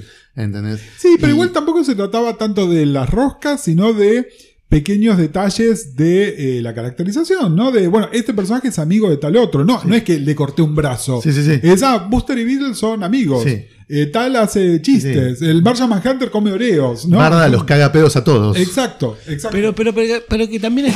A mí me parece que son como progresiones consecuentes que están bien armadas con respecto a los personajes. Porque yo cuando. Yo ya había leído eh, Barda y Mr. Miracle de Kirby, de Novaro. Y, Y, cuando. era más aburrido que chupar un Eran clavo. aburridos, boludo. pero las dinámicas estaban mínimamente diagramadas de ellos dos, pero muy básicas. Cuando, cuando leo Liga de la Justicia de perfil, yo dije, ah, estos personajes crecieron, estos personajes me los creo más. Pero eran ellos igual, no es que era de repente otra cosa. No, yo sé. Yo creo que a Kirby jamás se le ocurrió, se- ni se le pasó por la cabeza que Oberón pudiera hacer un chiste. No, Verón no, no, no, no, pero y- yo digo. Y de Mateis le hace hacer unos chistes brillantes a Oberón. Pero Verón también es un poco es la un per- oberón, pero también es un gerente, Es ¿no? un Son- esas claro. cosas donde decís, de nuevo, tridimensional. ¿No? Total, Obvio. Porque, porque es muy fácil reducir a esos personajes a, bueno, Fire es la bombshell. Sí. Y no, eh, justamente por su relación con Oberon, por un montón de otras cosas. Es un personaje mucho más complejo que lo que te Sí. está mostrando todo el tiempo. Se olvidan un toque del background de ella como espía. Sí. Eh, lo dejan como muy en segundo plano. Hay una sola saga cuando Sí. se infiltran en Sí. Vialia, donde ella hace Sí. algo más o menos parecido al espionaje. Eh, pero sí, el resto como que le tratan de dar dimensión por otro lado. Y después, bueno, eh, Maxwell Lord, ¿no? Que eh, Es un personaje complicadísimo. es un personaje complicadísimo, pero pensándolo en la serie de Justice League International, no pensando en Mm. todo lo que vino después, en muchas de las cuales, cosas en las cuales Giffen estaba involucrado también, Sí, sí, ¿no? claro. Porque después todo lo que es 52, Sí, y Countdown y todo qué eso. sé yo, él está metido ahí también. Pero, nada, es un personaje súper de la época, súper Sí. recontra de la época, ¿no? El, el- el mega, el mega corporativo. Pero de nuevo, podría ser una caricatura nada más y al tipo le ponen mil capas que después permite que rompan al personaje, pero porque eso estaba desde el recontra principio, ¿no? Y Yo creo que Justice League debe haber tenido una cantidad de volantazos editoriales y de quilombos que nunca sabremos. Ves la tapa del número uno y decís, esto no tiene nada que ver con lo que es Justice League. Está el Doctor Fate que dura seis números. Capitán Está Doctora el Luz. Doctora Luz que ni se llega uno. ni se llega a unir al grupo. Shazam que dura seis números. Batman que está los primeros ocho o nueve números, después lo sacan y mucho después lo traen de vuelta. Eh, es, es como una formación rara. Esto, Black Canary que está 10 números, 12. Igual y ese se la chiste, ese chiste en Europa un poco también lo hacen con Wonder Woman. Sí, o sea, sí, hay sí, un poco sí, Pero ahí ya, ya es en plan chiste. Sí, Animal sí, Man claro, también está sí, seis sí, números. sí, sí, sí. Pero la, la etapa del número uno de Justice League, yo creo que es como que contrasta mucho con lo que después vas a ver. Claro. Digamos, arman un grupo que en esa etapa se ve bien, pero que después no Sí. funciona nunca así. igual, igual con Justice League también está esto que los primeros siete números son una cosa. Sí, y después es otro. que atisba otra y de repente el 8 dicen, ah, no, pará, de todas estas ideas que te tiramos, Vamos la que prende es esta y sale esa magia que es Moving Day, ¿no? Sí. Donde además ya está Maguire súper recontra consolidado. Entonces a partir de ese momento es otra revista. Pero bueno, Bueno, al Captain Atom se lo mete DC. Se lo mete Ellos no querían al Captain Atom en el grupo, pero DC le dice, che, necesitamos que Captain Atom tenga más visibilidad para que su serie venda un toque más, no sé qué. Métanlo en el grupo. Y, pero tenemos que sacar a alguno muy poderoso, porque este es un tipo muy poderoso. Bueno, saquen a Shazam, que en, en cualquier momento le damos serie propia. Nunca se la dieron, porque se peleó con Roy Thomas, se peleó con no sé quién. eh, y, y bueno, nada. Y le, le metieron a Captain Atom que refuncionó. Ahora, Refuncionó. al mismo tiempo que el tipo está haciendo esto, eh, lo invitan a dibujar Legión 50 y empieza, se, se engancha con Levitz otra vez. ¿No? Y eso, eso es un loco también porque, bueno, de nuevo, para lectores argentinos, sobre todo aquellos pre-perfil, los que leyeron 5, la Legión es esa Legión. ¿No? Son esos, esos 13 números finales que hacen ellos más algún número adicional. Que es cuando viene Giffen y ahí sí, robándole a Maguire, Maguire. pero descaradamente. y Como un Maguire más oscuro. rediseña todo otra vez Sí, todos porque, se, le, trajes, porque se le canta. A mí, me, a mí me fascina. No, a mí me Es muy encanta. lindo, a mí me encanta también. Cuando vi esos trajes. Bolsilludos, dije, bolsilludos, y- y con matones, los trajes todos Sí, nuevos, todo sí, un rediseño. Sí, a mí me pareció bueno. Como. Aparte, también eran, eran. Son oscuros esos números, además. Sí, claro. Re Recontra. oscuros. Lo de la emperatriz Esmeralda es sí, re sí, oscura sí. esa historia. Y para mí adelanta un poco lo que va a hacer después cuando él agarra la serie solo. La, la- la- la- la energía densa que tienen esos últimos números, las, Sí. las guerras mágicas, Sí. o sea. No, las guerras mágicas que son súper densas. De nuevo, uno dice, eh, eh, a- eh, oscurecieron a la legión de golpe del número 63 al 1. No. No. No. ya esos últimos, no. Ya a partir del momento en que la matan a la emperatriz Esmeralda. No, ya en la machaca partir- contra el Time Trapper. eh, Ya La alianza, la cuando hacen el. el- sí, sí, sí, la sí, sí, conspiración sí, la esa para vengar a Superboy. Ya eso es re era- oscuro, ya boludo. era negrísimo, Ya ahí es- negrísimo todo. Y ahí, bueno, de nuevo, él coploteando todo, porque le damos crédito a Levitz, obviamente, porque la, la ca- caracterización de brocha gruesa de todo, de 12 años la hizo Levitz, pero esas ideas así siniestras de, de empezar a romper todo, las tira él. Esos personajes que son solo dientes. Dientes y bocas. y bocas. Y la, som- la- y la sombra en la cara. Ahí, ahí, ahí anoté, Eso es maravilloso. Giffen es un maestro de la sinécdoque en el dibujo. Totalmente. una parte te arma un personaje. Totalmente. Una boca es un personaje. Un ojo es un personaje. Sí, sí, es sí. muy zarpado En lo los que Lords hace. of Order, Uf. una bola de energía informe es un personaje. No, no, no. No, genio, genio Y acá, sí, ya cuando se lanza la otra serie, y, me gusta que los tengo a Pato y Andrés acá, porque son, son contemporáneos míos de esa época. Pato era muy jovencito, eh, Andrés no. Pero esa revista se transforma en. Menos revista- jovencito, era la menos- revista el- la Watercooler Chat era la revista de Legión. Era, era juntarnos a hablar de eso. Sí, Sí, Legión era muy impactante. Bueno, Legión y Justice League, yo creo que eran revistas de muy alto impacto que se comentaban todo el tiempo. Y Suicide Squad en esa época también. Sí. Eran revistas que se comentaban mucho entre los, entre los fans. Pero que esto, eh, a lo que voy es, y, y me acuerdo, tipo telenovela, era, salía ese número, además, tengan en cuenta que todo esto pasa eh, en, en uno de los tantos procesos hiperinflacionarios que tuvimos, donde de repente desaparecieron las historietas, Total. en- y era como que nos cancelaran la novela en el mejor momento, ¿no? Es decir, leímos, eh, Legión llegó hasta ponerle hasta el número 8 y después no se regulariza como hasta el número 20, es decir, hay un año entero donde la leías como podías, porque Sí, no yo- llegaban. Yo esos números me los compré en San Diego en el 91, los que me faltaban, los que acá no, no los traían. Exacto, pero durante el año hay un pedazo de 89-90 que no los conseguimos, no Sí, había o manera. que se conseguía muy poco y estaban carísimos. sí, Claro. sí. Yo me acuerdo, para los que éramos más chicos en esa época, estamos hablando de adolescentes, y los escuchábamos a ustedes hablando de Legión, había como una presión muy fuerte de ponerte al día con la lectura. A mí, Juan Manuel García, Sí. Juanma, me agarró, me dio las cajas de Legión de Superhéroes completas de todo el run de Giffen y me dijo, toma, tenés que leer, léelo. Ah, Léelo, léelo. te Y hizo yo- un favor enorme. Mi novia, yo le venía hinchando y me las prestó y me leí todo de corrido, que después me pasó que cuando escuché tu podcast, Gus, dije, ah, yo tengo que volver a leer todo esto tres veces más. Porque, no entendí nada. Claro, yo a los 13, 12, creo que 13, 14 años leyéndome todo eso de corrido, es mucha información. es un montón. Y mucho lore que yo no tenía todavía incorporado de Legión de Superhéroes histórico. Sí, sí, de, de los 60. 60, pero Sí, yo me acuerdo sí. que eran como, era tipo Sandman, Legión y la Liga de la Justicia, si no lo leías, ahí te ves. Claro. Era como, era, era fuerte, era fuerte. Claro.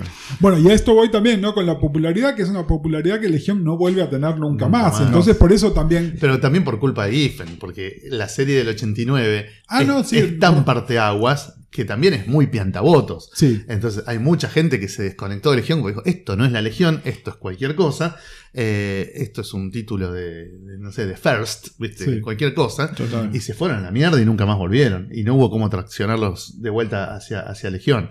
Eh, muchos fans clásicos le pasan factura a Giffen de haber matado a la Legión con, ese, con Sí. esa versión. A ver, le podemos pasar mil facturas a Giffen. Justamente, y ahí, ahí vuelvo a esta cosa de amarlo o odiarlo. Yo también sé que soy cero eh, imparcial, digamos, ¿no? Es decir, realmente hay muy pocas cosas. Es, yo creo que le suelto la mano nada más en el momento ese del dibujito imposible de Trencher. Y qué sé yo. No, no, Pero lo anterior, incluso lo posterior, eh, incluso cosas que sé que no están buenas, es decir, objetivamente. Ahora, después también está el Giffen. Giffen tiene una tercera, cuarta, quinta era de oro, que es la época de 52 y qué sé yo. Sí, claro. Que es el reconocimiento de DC de, ah, pará, si vos querés hacer una historieta con este nivel de ambición, necesitas a alguien súper sólido narrativamente que te la esté sosteniendo. Y lo llaman a él. Total. ¿no? Cuando estaban todo, todo el talento más joven y más popular, ¿no? Eran Ruka y Morrison y White y Jones, sé yo, y lo ponen a él a hacer eso. Cuando ya estamos hablando del 2005 es esto. Eh, 52, 2006 o 7, 7, ¿no? Ya es después. ¿Siete? 2007. 52 es 2009. ¿Nueve? Él antes lo que hace No, es no, Annihilation. no, ¿eh? 2009 sale. 2009. Sí. Pará, Ah, es- ¿no sale es- justo después de Final Crisis? Annihilation, mira, ves ese Claro. dato no lo tenía porque yo Sí. la parte de Marvel Es la tengo posterior, medio No, pará, mal. ¿no 2009. sale justo después de Final Crisis 52? No, antes. Y después sale Road to. Claro, no, es- sale después de Infinite En Countdown, Crisis. sí. Después. Perdón, ¿no sale in- in- inmediatamente después de Cincuenta. Infinite Crisis? 52, claro. Sí, y pero Infinite Crisis es No, pero sale un 2005, poco 2005, después. 6. Claro, es 2006, No, pero- Infinite. Ah, para mí 52 No, era 2006 2007. Infinite, 52, Countdown, Final. Lo que pasa es que 52 es qué pasó en el año el año- perdido después de Infinite Crisis. Claro, no, yo creo que es justo después, debe ser Para mí es 2007, 2000 ¿eh? 2006, Bueno. 2007, sí. Sí. Pero, Pero es, bueno. es posterior a Annihilation. Esa es Eh, posterior. es decir, el tipo ya venía de, de ser. hacer magia en Sí, Marvel sí. también. Es Sí, posterior a Sí, Annihilation. puede ser que Annihilation sea 2005. Sí. Pero a lo que voy él, es que. él hace la recuperación esa del universo cósmico de Marvel Sí. después de mucho tiempo. Sí, de casi de no poca producción nada. en Marvel, además. Antes de pasar ahí al, ya al siglo XXI, el final de su carrera inicial en DC. El- Sí. Esos noventas donde labura en este, Confirma Pato que es 2006-2007. eh, Termina en 2007. 52. 52. claro. Sí, sí, yo la leía toda la Empieza en diciembre de 2006, termina en Me parecía 2007. una O sea, todo pero la leía toda la 2007. semana. ¿En serio? Bueno, Sí, ya vamos a entrar. Porque 52 tenemos. Es una abominación, boludo. En un momento le empiezan a explotar oh, 52 es una tremendamente. Es, che, acá tengo cuatro guionistas que cada uno me está proponiendo dos miniseries de personajes de la B y de la C. Les quiero decir que sí a todos, pero sé que no van a vender. Bueno, hagamos una cosa. Esas miniseries, mezclémoslas todas en una serie semanal y que la gente tenga que comprar todos los issues. Y pero a mí me interesaba solo la parte de Animal Man y Starfire en el espacio. No importa, tenía que comprar la parte de Steel contra Luthor y la parte de eh, Elongated Man buscando el casco de Doctor Fate y la puta madre. Eh, y, pero yo no quería leer eso, no importa, lo tenés que leer igual. Entonces es como que los tipos tenían ocho vasitos y los vuelcan en un, en un balde y te, te tiran con el balde. Hicieron una antología por otros medios. Sí, A mí- sí, a mí sí. no me disgusta para nada. No, se metieron a The Mind dentro de. Mr. Man dentro de Skits, claro. No, Un error, a mí- a mí un me- error. Yo sé que sueno re viejo choto, pero a mí me perdieron de una manera No, en esa no, época. no, no, no. Lo que tiene es que Lo único, bueno, lo único que me pareció grosso es toda esa movida que hacen en esa isla donde empiezan a juntar a los científicos que yo. Sí. Eso me pareció Sí, sí, muy sí. divertido porque además traen de vuelta personajes totalmente olvidados tipo Tio Morrow. Bueno, me pareció Pero es re divertido. Giffen eso. Es re Giffen. Re Giffen. Y además él lo continúa en Doom Ahora Patrol eso. sí. Cuando, Claro. cuando se pone de guionista de Doom Claro. Patrol, eso lo continúa él. Pero eh, es, es- eh, la- la- el bloque así de 52 lo lees todo corrido, así me cagaron como arriba de un puente. Encima no termina. Se dan cuenta que se le sacaban los números. Entonces, bueno, bueno, World War 3, aparte, tenés que comprar otra poquito más. miniserie para que pase algo, porque te vienen haciendo todo el plot de Black Adam y no llegan a terminarlo. No, es un desastre. Para mí, Bueno, eh, igual- 52 es un desastre. Lo que Igual, genera. a lo que voy es al rol que tiene Giffen en todo eso. ¿Para qué lo llaman a Giffen? Es tipo, bueno, el tipo nos va a dar Sí, a ordenar un poco. Sí, sí. cierta solidez. A lo que voy es, no, no estamos hablando de, de ser en los 2000, sino de, de Giffen y del lugar No, que tiene. Yo de DC en los 2000 hablo con Gonzalo Ruiz en el podcast Distinguida Competencia. Ahí cada 15 días tiramos uno. Lo que tiene esas, esa miniserie es que te da profundidad de universo DC en Sí, una época donde había un quilombo bárbaro y tenés un, una miradita de cada uno de los personajes, tenés un Sí. te, te hace conocer personajes que en aquella época por ahí dejabas un poco de lado y te hace acordar a esa DC gloriosa en la que él había comandado, entonces tiene como un, Sí, una bueno eso, de- actualización de, al de siglo ampliar XXI. mucho el espectro. Bueno, sacamos a Superman, Batman, Wonder Woman y de pronto ahora brilla Steel, ¿viste? Bueno, ahora sí, brilla es- Booster Gold, ahora brilla Batwoman, sí, sí. Batwoman. Te matan a Question, boludo. ¿Cómo te van a matar a Big Sage, la puta madre? Es un eso sí que es un golpe Está bien, bajo. pero cambia Eh, ahí, cambia ahí el, sí. el manto con un personaje interesante. Sí. Tiene. Eh, Bueno, pero no, nos Vamos al final. Sí. Mariano traía a el final de eh, esa etapa DC de, De los 90. de- Claro. de principio de los 90 cuando él se va a Image a hacer Trencher y todo eso y, y se, se desconecta bastante. Eclipse, Heckler, Eclipso, Sí. Ragman. Hay un montón de títulos. Los números de valor que coplotea con.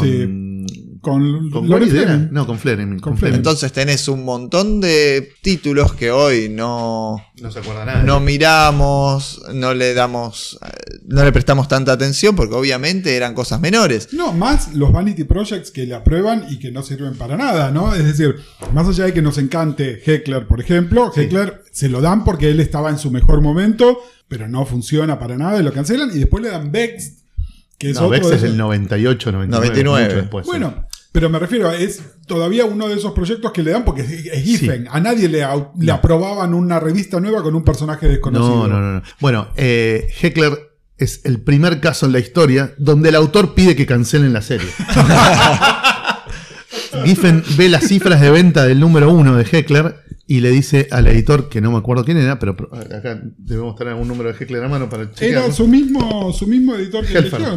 No, no, no, era o Dan Raspler o, o Michael ver, Michael Yuri creo que es. No, Kevin Dooley. Ah, mira Kevin. Eh, Giffen mira las cifras de venta del número 1 y le dice a Dooley, si el número 2 vende igual o menos, Hay se raya la serie. Porque es mucho laburo para ganar muy poca guita. Mm.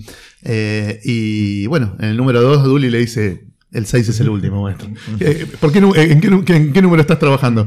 Estoy terminando el 6, es el último. Listo. Bueno, y, y en el 6 entonces, para terminarlo, empieza a dibujar como estaba dibujando ahí. Es decir, ni siquiera se preocupa por voy a hacer que esto tenga continuidad. Empieza a dibujar, ah, bueno, de un panel a otro, te empiezo a hacer el garabato con virome y arreglate. Y si sos arreglate. lector Sí, sí, y si sí. sos el colorista. Esto es Colorista, año vale. 90 y... Uno, uno. fines del 91, principios del Pero ahí 92. también es cuando se está yendo de...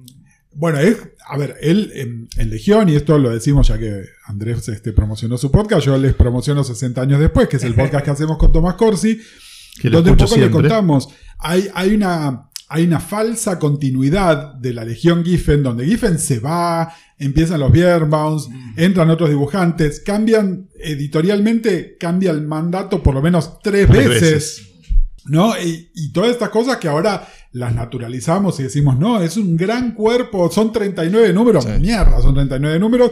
Es decir, lo que dice todo el mundo, y justamente por eso rescaté además lo de estas tres mujeres que lo querían tanto, es que Giffen era una persona con la que famosamente era difícil trabajar, era un tipo muy malhumorado, muy malhumorado, que no tenía ningún problema en decir, ¿sabes qué? Agarro y me voy. Que de hecho lo hizo. Y entonces en la serie de Legión, que uno dice la Legión Giffen, lo hizo dos o tres Sí, veces. tiene altibajos que se nota que el tipo estaba en cortocircuito, o con los Beerbongs o con los editores. Exactamente. Es decir, como que era un tipo muy, muy cascarrabia, de muy mal humor, y justamente lo que dicen esta gente, que pro- probablemente lo conocieron un poco más viejo también, es siempre fue un amor conmigo, siempre quiso, pero diciendo, me habían advertido que era muy cascarrabia, me habían advertido que era un viejo de mierda. Yo te digo, yo hablé con él una sola vez, en el año 91, yo era muy pendejo, la primera vez que fui a, a San Diego, y el tipo me trató lo más bien, me hizo un dibujito de Heckler hermoso, hicimos una entrevista cortita, lo más bien, Sí, re sí, tranca, tipo- re tranca, no, no, estaba, no, no estaba en esa posición de estrella a pesar de que lo era, un tipo re humilde, le, le tiré la de Muñoz y se la fumó, digamos, Eh, no, no, no es que, que yo, no, ¿cómo vas a decir eso? No, no, yo- ¿Quiénes decían que era cabrón? Lo Eh, dice él mismo. El mismo. Él Bueno, mismo. pero él mismo- siempre se No, como una- no, no, pero Levitz y de Mateis dicen era un cabrón, lo amábamos, pero era un cabrón. Claro. Y son sus dos colaboradores que laburaron de a 12 Y son, años. son cada las, uno. son las capas de, de intimidad que tenés con alguien donde llegás a tener Total. ciertas actitudes con alguien porque estás laburando al día a día, ¿no? Es como. Sí, pero también yo creo que se pone de moda decir tal tipo es cabrón y se repite, como diría Cholaquian, eh, como Contenido una, memético. como, Memético. eh, como una Contenido afirmación memética, un Sí, contenido es que- memético. Y, y hay gente a la que se estigmatiza por ese lado y que resulta después cuando la conoces divina. Bueno, no sé. pero es un vicio re común. Tipo Horacio Altuna, ¿viste? Total. Si no, Horacio Altuna es un jodido. ¿eh? Y después Horacio Altuna, es un divino total. ¿entendés? Sí, también es ¿Qué un vicio muy común frizar a la gente en un momento de Sí, su vida y esa persona cual. es eso hasta que se Y- muera. Y, no tiene derecho a madurar ni No a tiene derecho a evolucionar. evolucionar ni claro. madurar, como le pasó a Giffen con el dibujo. o sea, es así. Eh, yo no sé, Marian, si vos tenías algo ahí, alguna otra cosa. Era pensar cómo termina yéndose o cómo se. Yo quiero hablar de esto, perdón. No, bueno, Dale. eh, ah, mira, Acá hay un número de Legión Bla- del 91, el número 28, el número en el que Stealth da luz Da- da al luz. bicho. Pero pongamos- Esto es primero- lo más hermoso que dibujó Giffen en su vida. Pongamos Son en contexto una, de- una sí. cosa. Si ustedes escuchaban unos silencios raros mientras estaban eso, es porque nos fuimos pasando Nos de mano en mano este número Sí, sí, sí, y sí. lo estuvimos ser. ojeando. Me había olvidado lo hermoso que es esto. Esta es una, una revista donde todas las páginas están divididas en tres Tre- cuadros. En tres, en tres paneles. eh, y tres cuadros así horizontales, como tres tiras. Y donde Giffen dibuja, creo que mejor que nunca. Nunca vi una cosa tan hermosa. El color es excelente. El tipo hace el truco de no definir las, las formas con las líneas, sino que borra las líneas y directamente el colorista completa que, con lo los hizo, colores. que lo hizo en Doctor Fate también. Es Pero un efecto que es un hizo- recurso que Obviamente tiene con donde- Kinstierski, que este, este, este, Pero para este mí- dibujante que tenía la habilidad de leerle la mente a Giffen cuando Giffen dibujaba cualquier fruta. Para mí eso es un rasgo de Giffen, que es como el, Es el hermoso. diálogo que tiene Giffen, que debe tener con el colorista, o las especificaciones que dejan las páginas, para que el colorista entienda qué hacer con su dibujo, y eso hace el rasgo Giffen. El tema de las formas no definidas en línea, abstractas, es re de él. Los, los, los, los lores del caos, del orden, Sí, sí, sí, todas sí, las sí, sí, sí, sí. energías. Y encima esto lo entinta George Pratt, que es un dibujante de escuela pictórica, que no tiene nada que ver con el cómic cabeza de superhéroe. Y Viene de otro lado totalmente Y distinto. otra cosa más, en este momento Giffen no tenía ninguna relación con esta revista, salvo que él fue el creador del personaje de Stealth. Ya se había ido de, de Legión. Vuelve Y esto- para dibujar el es- nacimiento del hijo de Steve. Esto es body horror. Totalmente. Sí, Es body horror. Es decir, si, si son mujeres y están pensando en, En maternar. eh, no lo lean, No, no, porque no. es, es Bueno, realmente... igual, igual yo siento que Giffen maneja mucho la monstruosidad Totalmente. históricamente, como esta cosa que él tiene del ocultamiento que te genera miedo. La cara que no se ve, la garra que aparece, el ojo en la oscuridad, el monstruo que no se entiende la forma. Él juega mucho con esta cosa de no entiendo mucho qué me mostrás, que a veces se lo critica, dice, ay, no sabe dibujar bien, no entiendo, se entiende la, la viñeta. Pero para mí te ayuda a reconstruir vos la imagen. Y ahí- eso flashea mucho con el terror, eso que no entendés, y vos flasheás las imágenes que estás viendo. Para mí él es maestro de eso. Y este número es... Con mi hermano siempre fue este nuestro número favorito de Legión y siempre jodíamos con preguntarnos cuántos lectores perdió la revista por culpa de este número. total. Porque es un número que es totalmente distinto a lo que venías viendo, que era un dibujo tipo Barry Kitson, así Sí, todo sí, prolijito. sí, sí, sí, sí. Y de pronto vas a esta monstruosidad, tres cuadros por página, una- cosas que no se Y entienden. una space opera mucho más tradicional y de repente esto literalmente es... Para la bocha, te cuenta, no sé, un día entero en la vida de esta pobre mina que está dando a luz un bicho mutante extrañísimo. No, es tremendo. Y ese número para mí, por más que esté dentro de una colección, podría ser una novela gráfica. Ah, sí, Ah, claro. total. Podría ser una novela gráfica, un libro álbum podría sí, ser. sí, sí, Tranquilamente. Tiene Sí, esa sí. autonomía de Sí, sí. pieza que para mí Que eso. la única que es que son 22 páginas. 22 Eh, páginas. Yo quiero que sean 60. 60 total. Bueno, no sé si leyeron la adaptación que hizo Giffen de una novela de ciencia ficción. La de, la de Robert Bloch. Vos sabés que la tengo y no la encontré. La quería traer para acá. Y se va a la mierda. eh. Yo creo que sí, Robert Bloch se murió seis veces cuando leyó eso. No, se va a la mierda. No, Y eso lo bueno, fue Julio Schwartz también, ¿eh? Sí, sí, El sí, que se lo dio. Está bien, Sí. hace lo que quiere. Entonces volvemos al siglo XXI después de Los Intermezzo. intermezzos. Bueno, siempre. Porque en el faltan los- 76. Claro. Defenders. nunca faltan los intermezzos. Vuelve a lo grande a, a ocupar un cargo importante en, en 52 y a mí me parece que Dan Didio lo ama a Giffen. Hay él- algo, él- hay él un lo amaba reconocimiento. A Dan Didio también. Lo ¿eh? admira muchísimo, es, sí. Es una de esas personas que cuando todo el mundo estaba en contra de Didio, él lo amaba. Este, y de hecho, el rol que tenía Julius Schwartz en las miniseries de, de Ambush Bag, Lo este tiene personaje Didio lo después. tiene Didio En la última, en la en- en última, que, que- que es un, un cumpleañito, pero ese rol lo tiene Didio. Sí, Sí. sí, Que incluso, nada, para los que no lo vieron, y de nuevo, hay cosas que por ahí les resultan incomprensibles. Eh, Giffen hace una fotocopia de la cara de, de Julius Schwartz y la pega, es decir, cada vez que aparece Julius Schwartz es la fotocopia de la cara de la foto de él. Nada, es un gag que es una pelotudez, pero que uno ve la cara de, de Julius Schwartz, que encima lo hace como este viejito encantador, que parece que es el tipo más mujeriego del mundo, que no hay mina que no le haya tocado el culo en DC. Era un machirulo importante. Claro. Este, y sin embargo, uno no puede más que amarlo porque, porque además siendo el, el- el- el tipo que en ese momento coordinaba la revista de Superman, ¿no? Claro. Este, era, era el, el- el- culo del chiste, ¿no? Bueno, Era- cuando se muere Julie y le hacen el tributo en DC con esos ocho especiales eh, que se llaman DC Comics Presents, cada uno con uno de los títulos que coordinaba él, en, en el especial de Superman trae dos, dos historias y una es de Levitz y Giffen. Claro. Eh, y también aparece Julie, se le cagan de risa, bueno, está buenísimo. Eh, pero es todo un tributo, está muy bueno. Eh, y con Didio él siempre tuvo una excelente relación. De hecho, en un momento Didio lanza un título de Forever People que lo escribe él y lo dibuja Giffen. Sí. Y Sí. le pone todas las pilas Giffen. Sí, ¿eh? sí, sí. Bueno, lo que decíamos, ¿no? La vuelta a Kirby. La que Y la vuelta que- vea La- fuerte, la sí. Kirby, este, incluso por acá tenemos hay un número de Orión o de New Gods que yo decía, cada vez que le daban la oportunidad de hacer un feeling con algo que había hecho Kirby, era volvía a Kirby. a Bueno, en el una- 93, perdón, en el 93, cuando se pone de moda lanzar miles de universos superheroicos, Sí. Tops, una editorial que quizás la recuerdan por los Sí, cómics de X-Files, lanza un universo basado en creaciones de Kirby y llega a sacar un solo número de una revista que se llama Victory, que Uno. escribe Kurt Busiek y la dibuja Giffen imitando a Kirby perfecto. Eh, le va para el orto, ¿no? Obviamente, pues es justo el momento del, de del la- colapso del mercado, de la mentira del mercado, claro. Eh, y sale un, un solo, un solo episodio, pero dibujado con las repilas por Giffen en, en plan Kirby. Yo- Camaleón total. Mi número preferido de- del siglo XXI dibujado por. Es una bizarrería. No, adivinen qué es. No sé. Masters of the Universe, Hordak. Ah, Sí, sí, tremendo. es hermoso el dibujo. Es hermoso. Es Sí, contra sí. Sodak. O sea, explotado lo Kirby. No, no, no, No, pero además tiene mucho del Giffen Mucho del ochentoso. Giffen, del Giffen del 80 del 87, que es el que me gusta a mí. sí, sí, sí, el, el- el Sodak, el Sodak es un personaje cósmico de, de Con la cara, Universe. siempre la cara oscurecida, negra. oscurecida, y Es excelente. redondito, les tira la cara. Me encanta Yo ese número. ese número y dije, ah, Giffen sos una bomba. como- Amo ese número total. Tiene sí. 10 años ya el número, pero la verdad que es. A mí, es- ¿sabes que me gusta también mucho cuando está por cerrar la serie Books of Fate? Sí. Que se la dan a Alan Grant y a, y a Giffen. Sí. Y Giffen dibuja como se le canta el orto. Ah, mejor. Muy oscuro y muy loco. Eso, y en, un- en el último número aparecen, están en un bar escabeando, eh, este pibe Fate, y al lado se le sienta Lobo.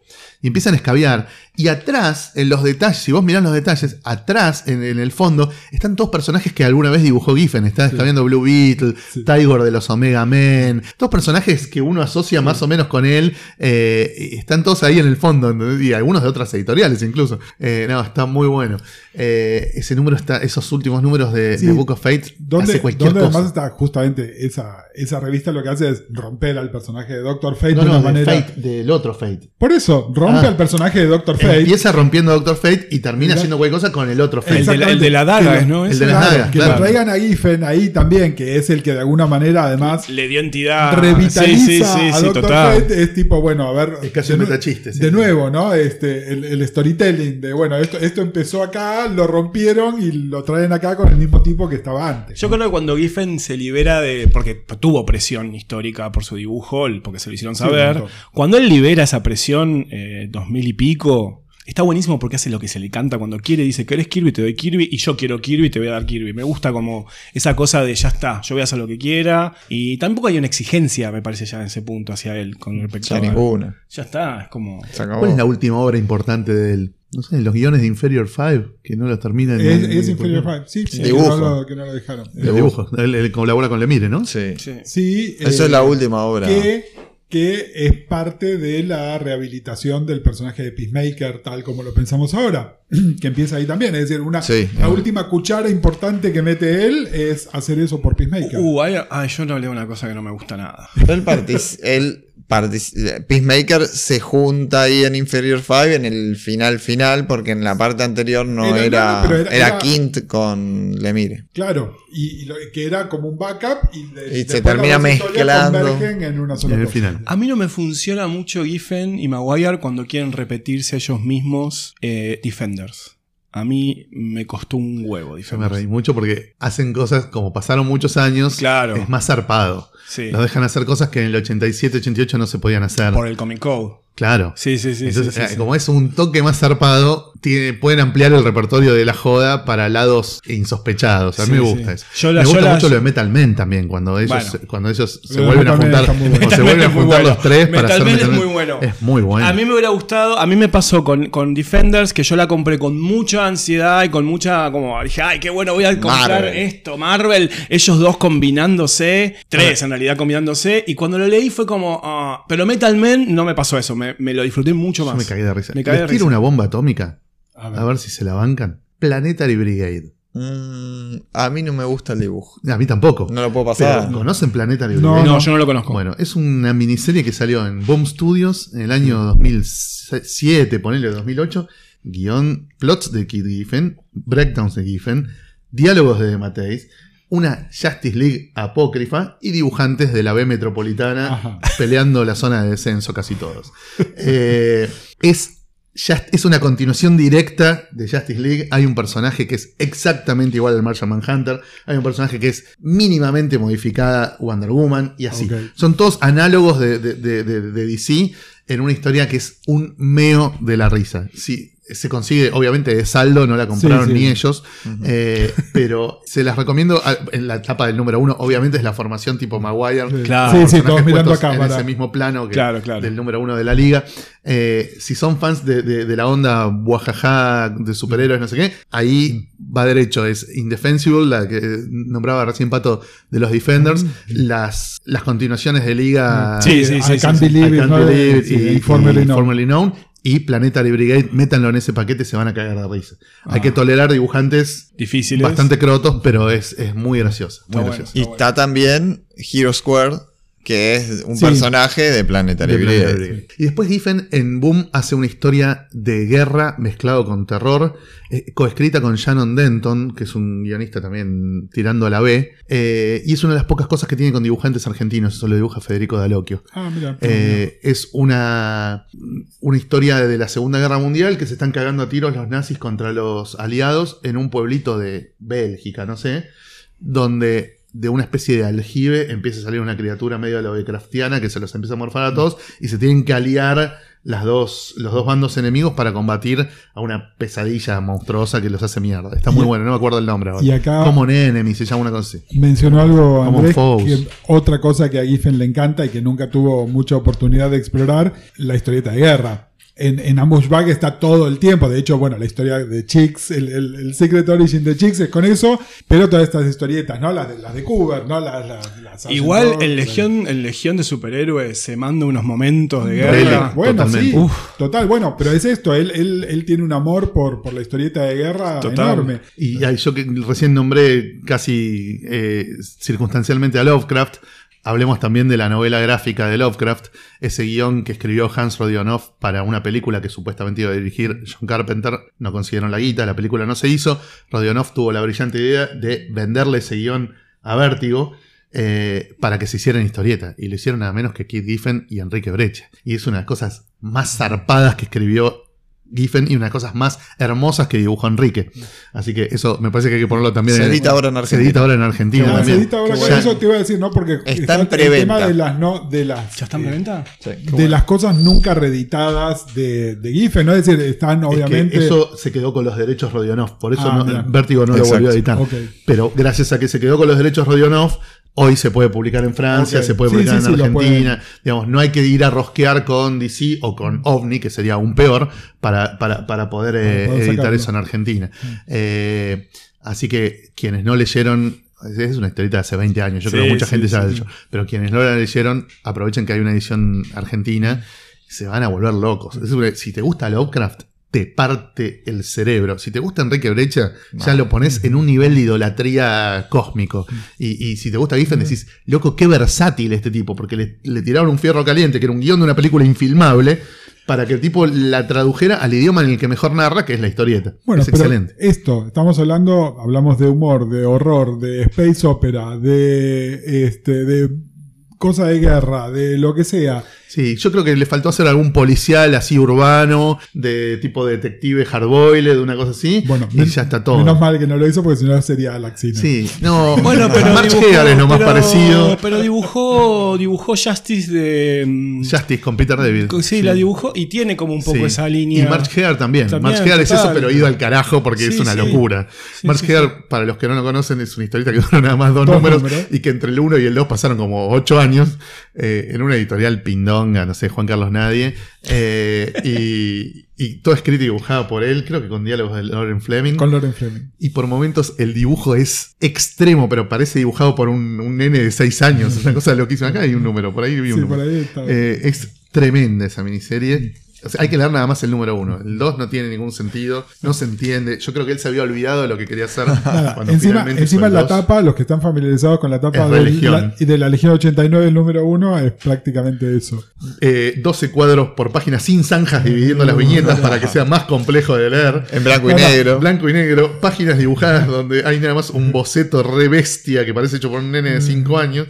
Eh, y después mucho Fano Muñoz, mucho Fano Mucho, Muñoz. mucho. Eh, Acá Páginas es, donde lo único que hay es todo negro. es un momento, es un momento full Muñoz. Sí. Sí, sí, sí, esto Su debe ser momento- 86, 85, muy Muñoz. A mí lo que sabes que me, otra cosa que me enamoró de Giffen fue cuando hacía esas grillas de 9 o de 12 De viñetas dos- de 12. donde repite todo el tiempo la misma viñeta. Ah, ah, Eso ah. me parece me tan genial, Ah, tan el, genial. El editor lo odia con pasión, a mí me encanta. A mí me encanta, a mí porque me encanta. Es, es una, una manipulación tan alucinante del tempo narrativo, donde te- el tipo te está subrayando del modo gráfico que dramáticamente no está pasando nada. Bueno, pero- es excelente. En Videojack Lo- lo, que En estamos- mucho. Videojack, Le- le eh, ahí, fue donde yo me enamoré de ese sí, estilo. Bueno, Sí. pero ambos estaban hablando de la colaboración que él tiene Eso con, con Jerry Conway. Sí. ¿no? con los Creo coloristas. Y no es solo con los coloristas. Él tiene una, un manejo de esto, el, lo que ellos llaman los stats, que es repetir una imagen varias veces, que lo pide. De hecho, hay un número de Legión donde hay un error de eso. Y después en un número de Ambushback él se, de- se burla de eso mismo, ¿no? Es decir, pongan bien los stats porque quedo como un pelotudo. Pero me refiero a que son cosas de la producción Sí, de la total. historieta, ¿no? Más allá de- del dibujo, es bueno, ¿cómo puedo maximizar esto con cosas de, de- de producción? Bates. es, eh, Ah, Cary Bates, Cary perdón, te tiré Jerry Conway. era Cary Sí, Bates. para mí él, es, él, él entendía mucho la cuestión de la producción dentro de lo que hacía, como que entendía todos los. Cada una de las cosas, sí, y bueno, y por eso también lo, lo llaman después para que haga los breakdowns, porque no sé si todos los dibujantes entenderían el tema del breakdown como lo entiende él. A mí me gusta mucho ese numerito de Justice League que está dibujado por él, que es el crossover con el Suicide Squad. Ah, brillante. Me y yo encanta. estoy seguro brillante. que él hizo los con los cuellos finitos. Claro. Yo estoy seguro de que ese número, él hizo los breakdowns y Maguire no llegó a dibujarlo y fue, bueno, Pa' termina- esto. terminalo vos. Bueno, terminalo pero vos. ese es el estilo con el que yo digo que yo dialogo mucho que es el estilo, 80 yo le digo el estilo Giffen 87, que es ese estilo de eh, un nuevo universo Marvel, el estilo de The Fate,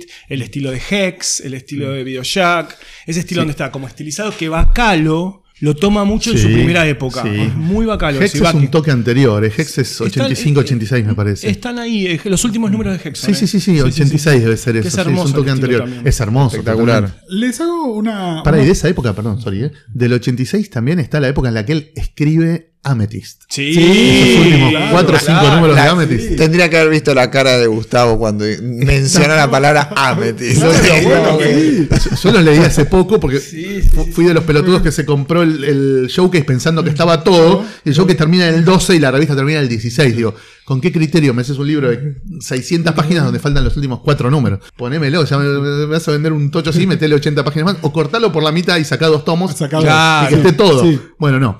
Eh, entonces estoy comprando los issues que me faltaban hasta el 16. Que son justo esos. que son los de. Y los estoy leyendo ahora. Está buenísimo, boludo. Muy lindo. Bueno, que de Y nuevo. después lo engancha con Legión, Lo en ese- y con- esa y con- mano Y maestra. con Doctor Fate. Y con Doctor Fate, Es decir, en realidad la lógica es, eh, es el que, ¿qué une a Doctor Fate con Legión. Eh, Eh, Amethyst. Amethyst, totalmente. Sí, total. totalmente. Sí, sí, eso, es- ese, esa, esa- ese eh, slate of hand de, de- Sí. de- de conectarte a Amethyst con el mundo de los hechiceros de la Legión y con los Lords of Order. Eso es brillante, brillante. No, Otro de los grandes hits del siglo XXI que puede gustar más o menos, pero es Jaime Reyes Blue Beetle. Es lo que te iba a Sí. decir, Blue Beetle. Sí, A mí es me gusta. inevitable, La primera serie está buena. Sí, está A ver, buena la la primera Lo que pasa es que el- como con una película semifallida, sí, Sí, la película me gusta. no ¿eh? sale pero tan el, en... el concepto. A mí la película me gustó. que- ¿Vos- ¿No te gustó no, la película? quedado, no. Ah, Bueno, pero- No ha quedado en la necrológica con mucha fuerza, eso quiero Pero- decir. A mí No, la película bueno. me re gustó. Pero el tema es que él eh, es el co-creador de Jaime Reyes, punto, ¿no? Y, y un personaje que ha sostenido ya cerca de 100 historietas a lo largo de 15 años, 20. Sí. Así 20. que, nada. Es un gran personaje. es un gran personaje, total. Este, Sí, a mí me gustaba más cuando estaban los Titans que cuando lo ponen solista, pero. Ah, a mí me gustan Titans. Claro. Igual y, en, bueno, y obviamente en Young Justice en el dibujo animado que la rompe La toda. Bueno, y que es súper central a la, a la trama, la además. la no, no- segunda temporada no todo. es, no es un personaje más, No, ¿no? no, no, es, este, es el disparador de todo eso. Sí. Pero tiene resistencia Jaime Reyes ¿Cómo se tiene resistencia? entre los fans. Yo pensé que era No. querido. No. Mira, eh, a ver, Yo creo que es querido. Es querido. Es- Es querido. es querido. Siem- siempre va a estar a la sombra de Ted Cord, que es como el Bueno, más sí, querido por la hinchada, pero, pero es un vuelvo, personaje vuelvo a lo querido. mismo. Un personaje, un que no funciona para nada no tiene tantas historietas con su Tal nombre cual. donde es el protagonista. Claro, claro. ¿no? Es decir, claramente hay algo que siempre insiste, ¿no? Es, eh, que está por ahí. Nada.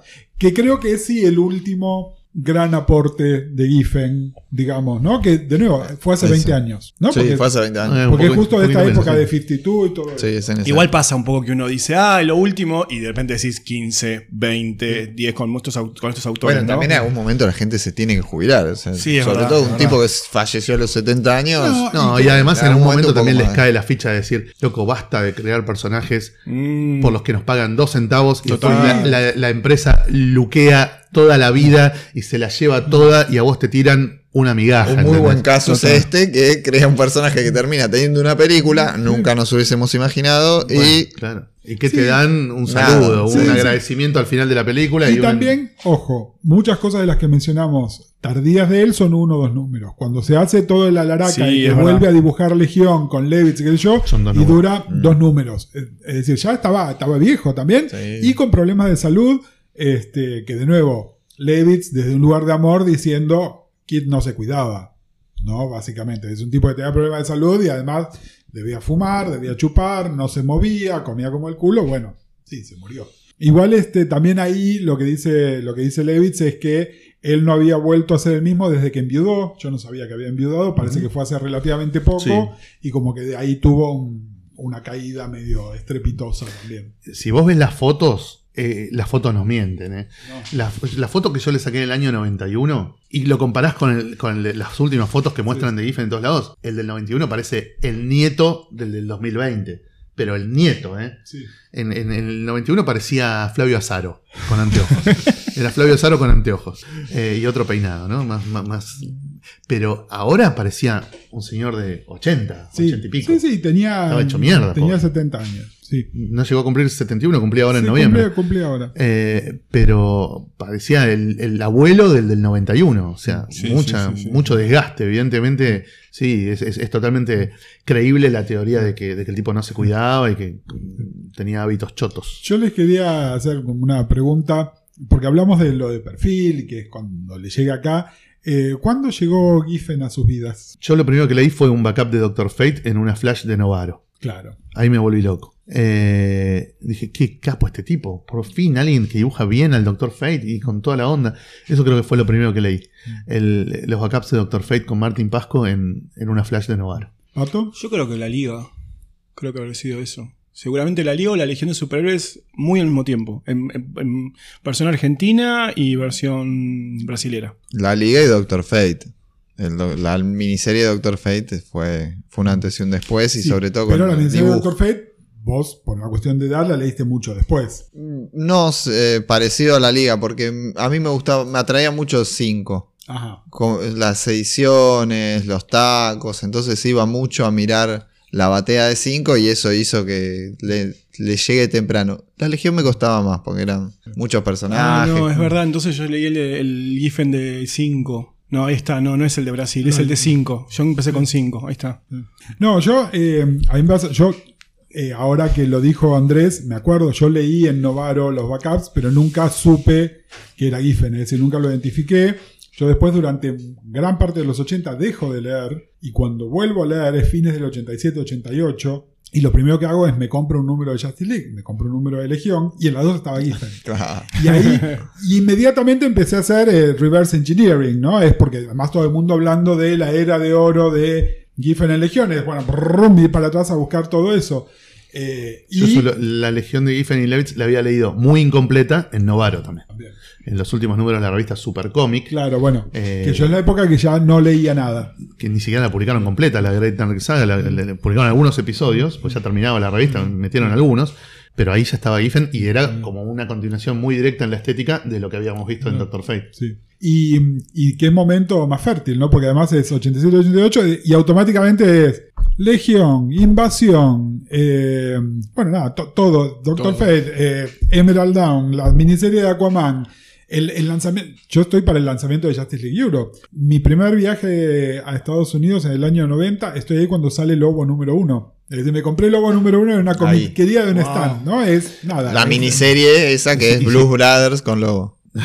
Porque la estructura de relato Sí. que se van juntando las bandas y que se van persiguiendo es la misma de Blues Brothers. Y si empezaste a comprar para atrás en ese momento, probablemente también entraste a Omega Men. También, también lo que pasa es que, bueno, también eh, ya inmediatamente Omega Men 3 ya era inc- inconseguible. Ah, claro, no, yo compré Omega Men cuando todavía no se había No, puesto no. de moda Lobo es, y que, era fácil. es que yo además llego y ponele que me compro un Bakishu, eh, que fue tipo, era de las historietas del origen de Maxwell Lord, ponele, Ujú. 12, una cosa así.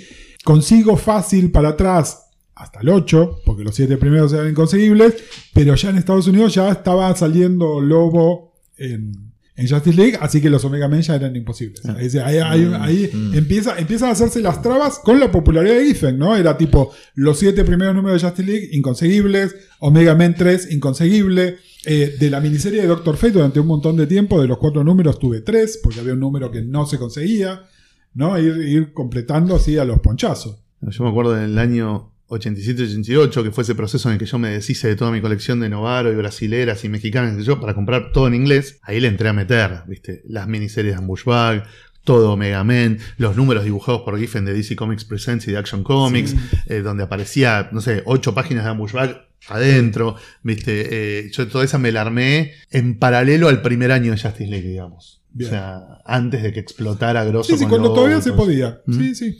Eh, y bueno, y ahí también me armé Legión, ¿no? Y empecé a coleccionar Legión.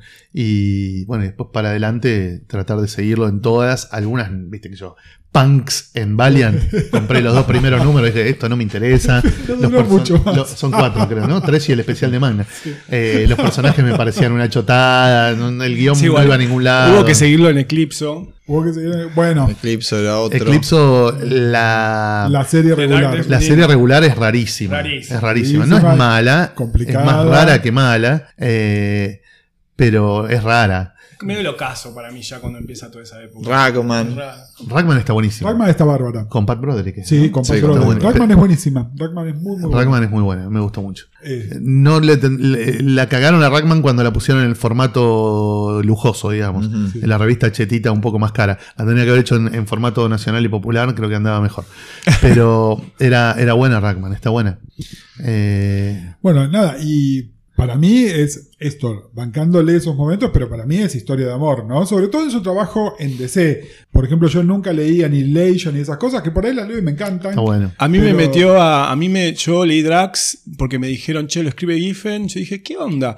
Le entré con una. con un recelo medio raro y me encantó. Fue automático. Dije, ah, y después me dijeron, mirá que viene más, ¿eh? Y empecé. ta, ta, ta, ta, y fue medio como una sorpresa linda leer eh, Giffen ahí. Para, ¿Alguno leyó esos números de, creo que de la revista Web Spinners, de Spider-Man eh, con Silver Surfer, que dibuja él? No. Bueno, ¿se acuerdan la primera ongoing de Silver Surfer que lanza Stan Lee en los 60? Sí. Que la tienen que terminar porque no vende un choto Sí. y el último número lo dibuja Kirby. Sí. Y termina con que eh, Silver Surfer está como loco, recontraposeído, machacándose contra eh, los buenos. Y el próximo número dice: Ahora viene la recontramachaca contra los Inhumans y qué sé yo. Y termina ahí. Bueno, esa saguita que hace Giffen en Web Spinners, no me acuerdo en qué año, debe ser 99-2000, continúa directo del último número de Stanley Kirby. dibujando tipo Kirby y con lo que Stanley Kirby nunca contaron, que era Ah. esa machaca, cómo, los, cómo lo vuelven a la normalidad a, a Norrin claro. y contra quién se machaca sobre el final. Bueno, todo eso lo cuenta Giffen con Spider-Man en el medio, medio ¿Qui- de adorno. ¿Quién lo escribe? Él. Ah, está escrito por él también. Ah, Está Él, bueno. prendido fuego. Eh, está muy bueno. Y te explica cómo vuelve Surfer a la normalidad. Porque después la siguiente aparición creo que es el- la primera Defenders. Sí. Y no te explican cómo el tipo deja de estar así tipo, re loco. "No, está de vuelta. Pasó. sí". Eh, pero eso lo, lo- lo manda Giffen en una serie tercerona de Spider-Man, de esa que sacaban para rellenar, que se la daban a cualquier autor que quisiera hacer dos o tres numeritos. eh, y está excelente, es una locura. Ah, lo voy a buscar. Lo voy a buscar. Búscala, búscala. No Siglo me acuerdo qué números son, pero. siglo XXI también en, en New 52 hace Justice League 3000. Sí. Ah, Sí, sí. Matthews, en varios números Es con está- Kane, sí, sí, sí. Es verdad, es Eh, verdad. Creo que hasta en un número está Maguire también. Sí, en Eh, un- sí, Está Howard Porter. eh, Howard Sí, Porter, Howard mayoritariamente. Porter, en, en el momento de transición de Sí. arte de Howard Porter también, que Sí. es un montón. Es- está, está buena esa serie. Nada, no, no, no te va a cambiar la vida, pero. Leí, a mí me gustaba. A mí me, yo me acuerdo que lo Ah, sí, disfruté. sí, sí. Sí, es entretenido. Y, un- Está- y una que nunca leí, que es una curiosidad, y siempre quiero empezar a leerla, digo, no, pues me voy a poner a leer esto, que es Scooby Apocalypse, que hacen Giffen y de ¿No Mateis. Todavía no la leí, no, no, es, la- no es que la esté Yo- recomendando, yo pero me llama la número- mucha Yo leí un atención. número suelto y está bárbara. Yo Está nunca la bárbara. leí. Ahí también estaba Howard Porter. También También Howard es con Porter. Howard Nunca la Porter. leí. Sí. Yo soy con medio Howard Porter, no, no, No, a mí me no, no. cuesta. Igual es Pero ahí este- es otro estilo, sí, Este sí. Howard Porter raro que yo no me enteré, que es porque se, se lastimó la mano terriblemente y tuvo que aprender a dibujar otra vez. No, pará, tuvo que aprender a dibujar. Ah, bueno, Sí,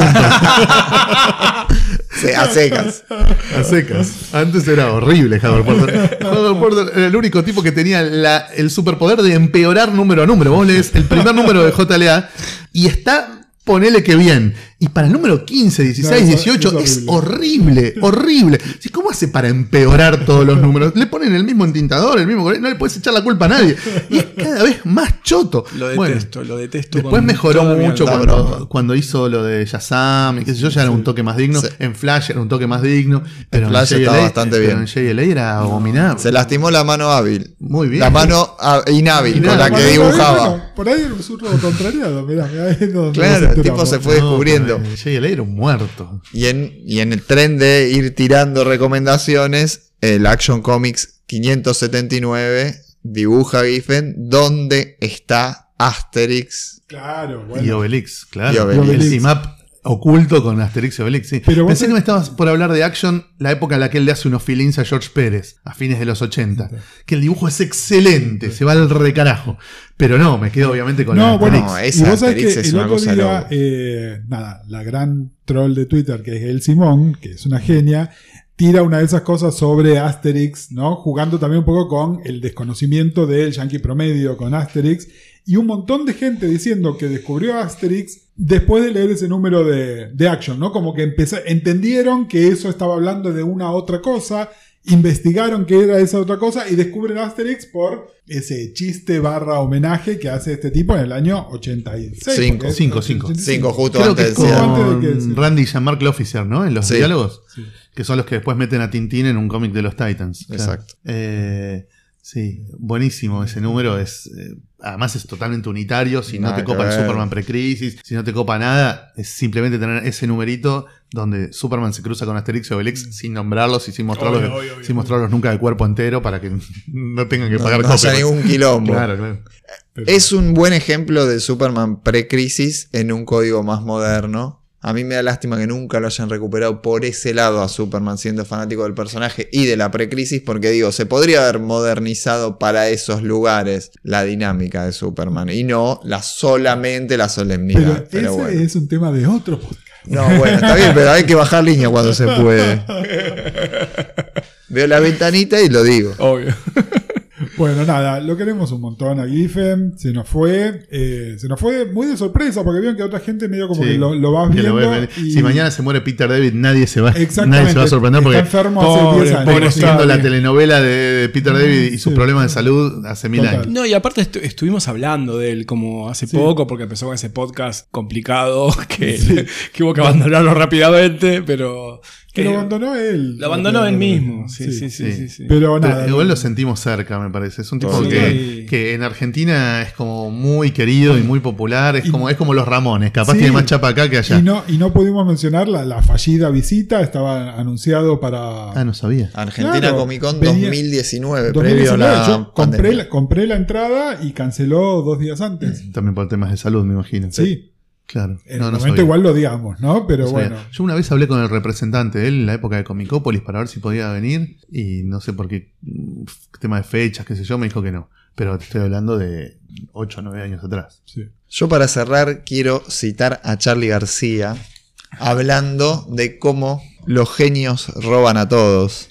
Agarran lo que quieren, lo decodifican y lo incorporan a su código. El que roba a uno es un pelotudo, pero el que le roba a todo el mundo es un genio. El estúpido cree que el genio tiene que inventar algo. Obviamente que no, la influencia está ahí y casi gratis de tan barata. Lo que pasa es que los genios roban. De un genio a otro genio, ¿no? Buenísimo. Muy buena frase. Listo. bueno. Un abrazo grande, nos escuchamos la semana que viene.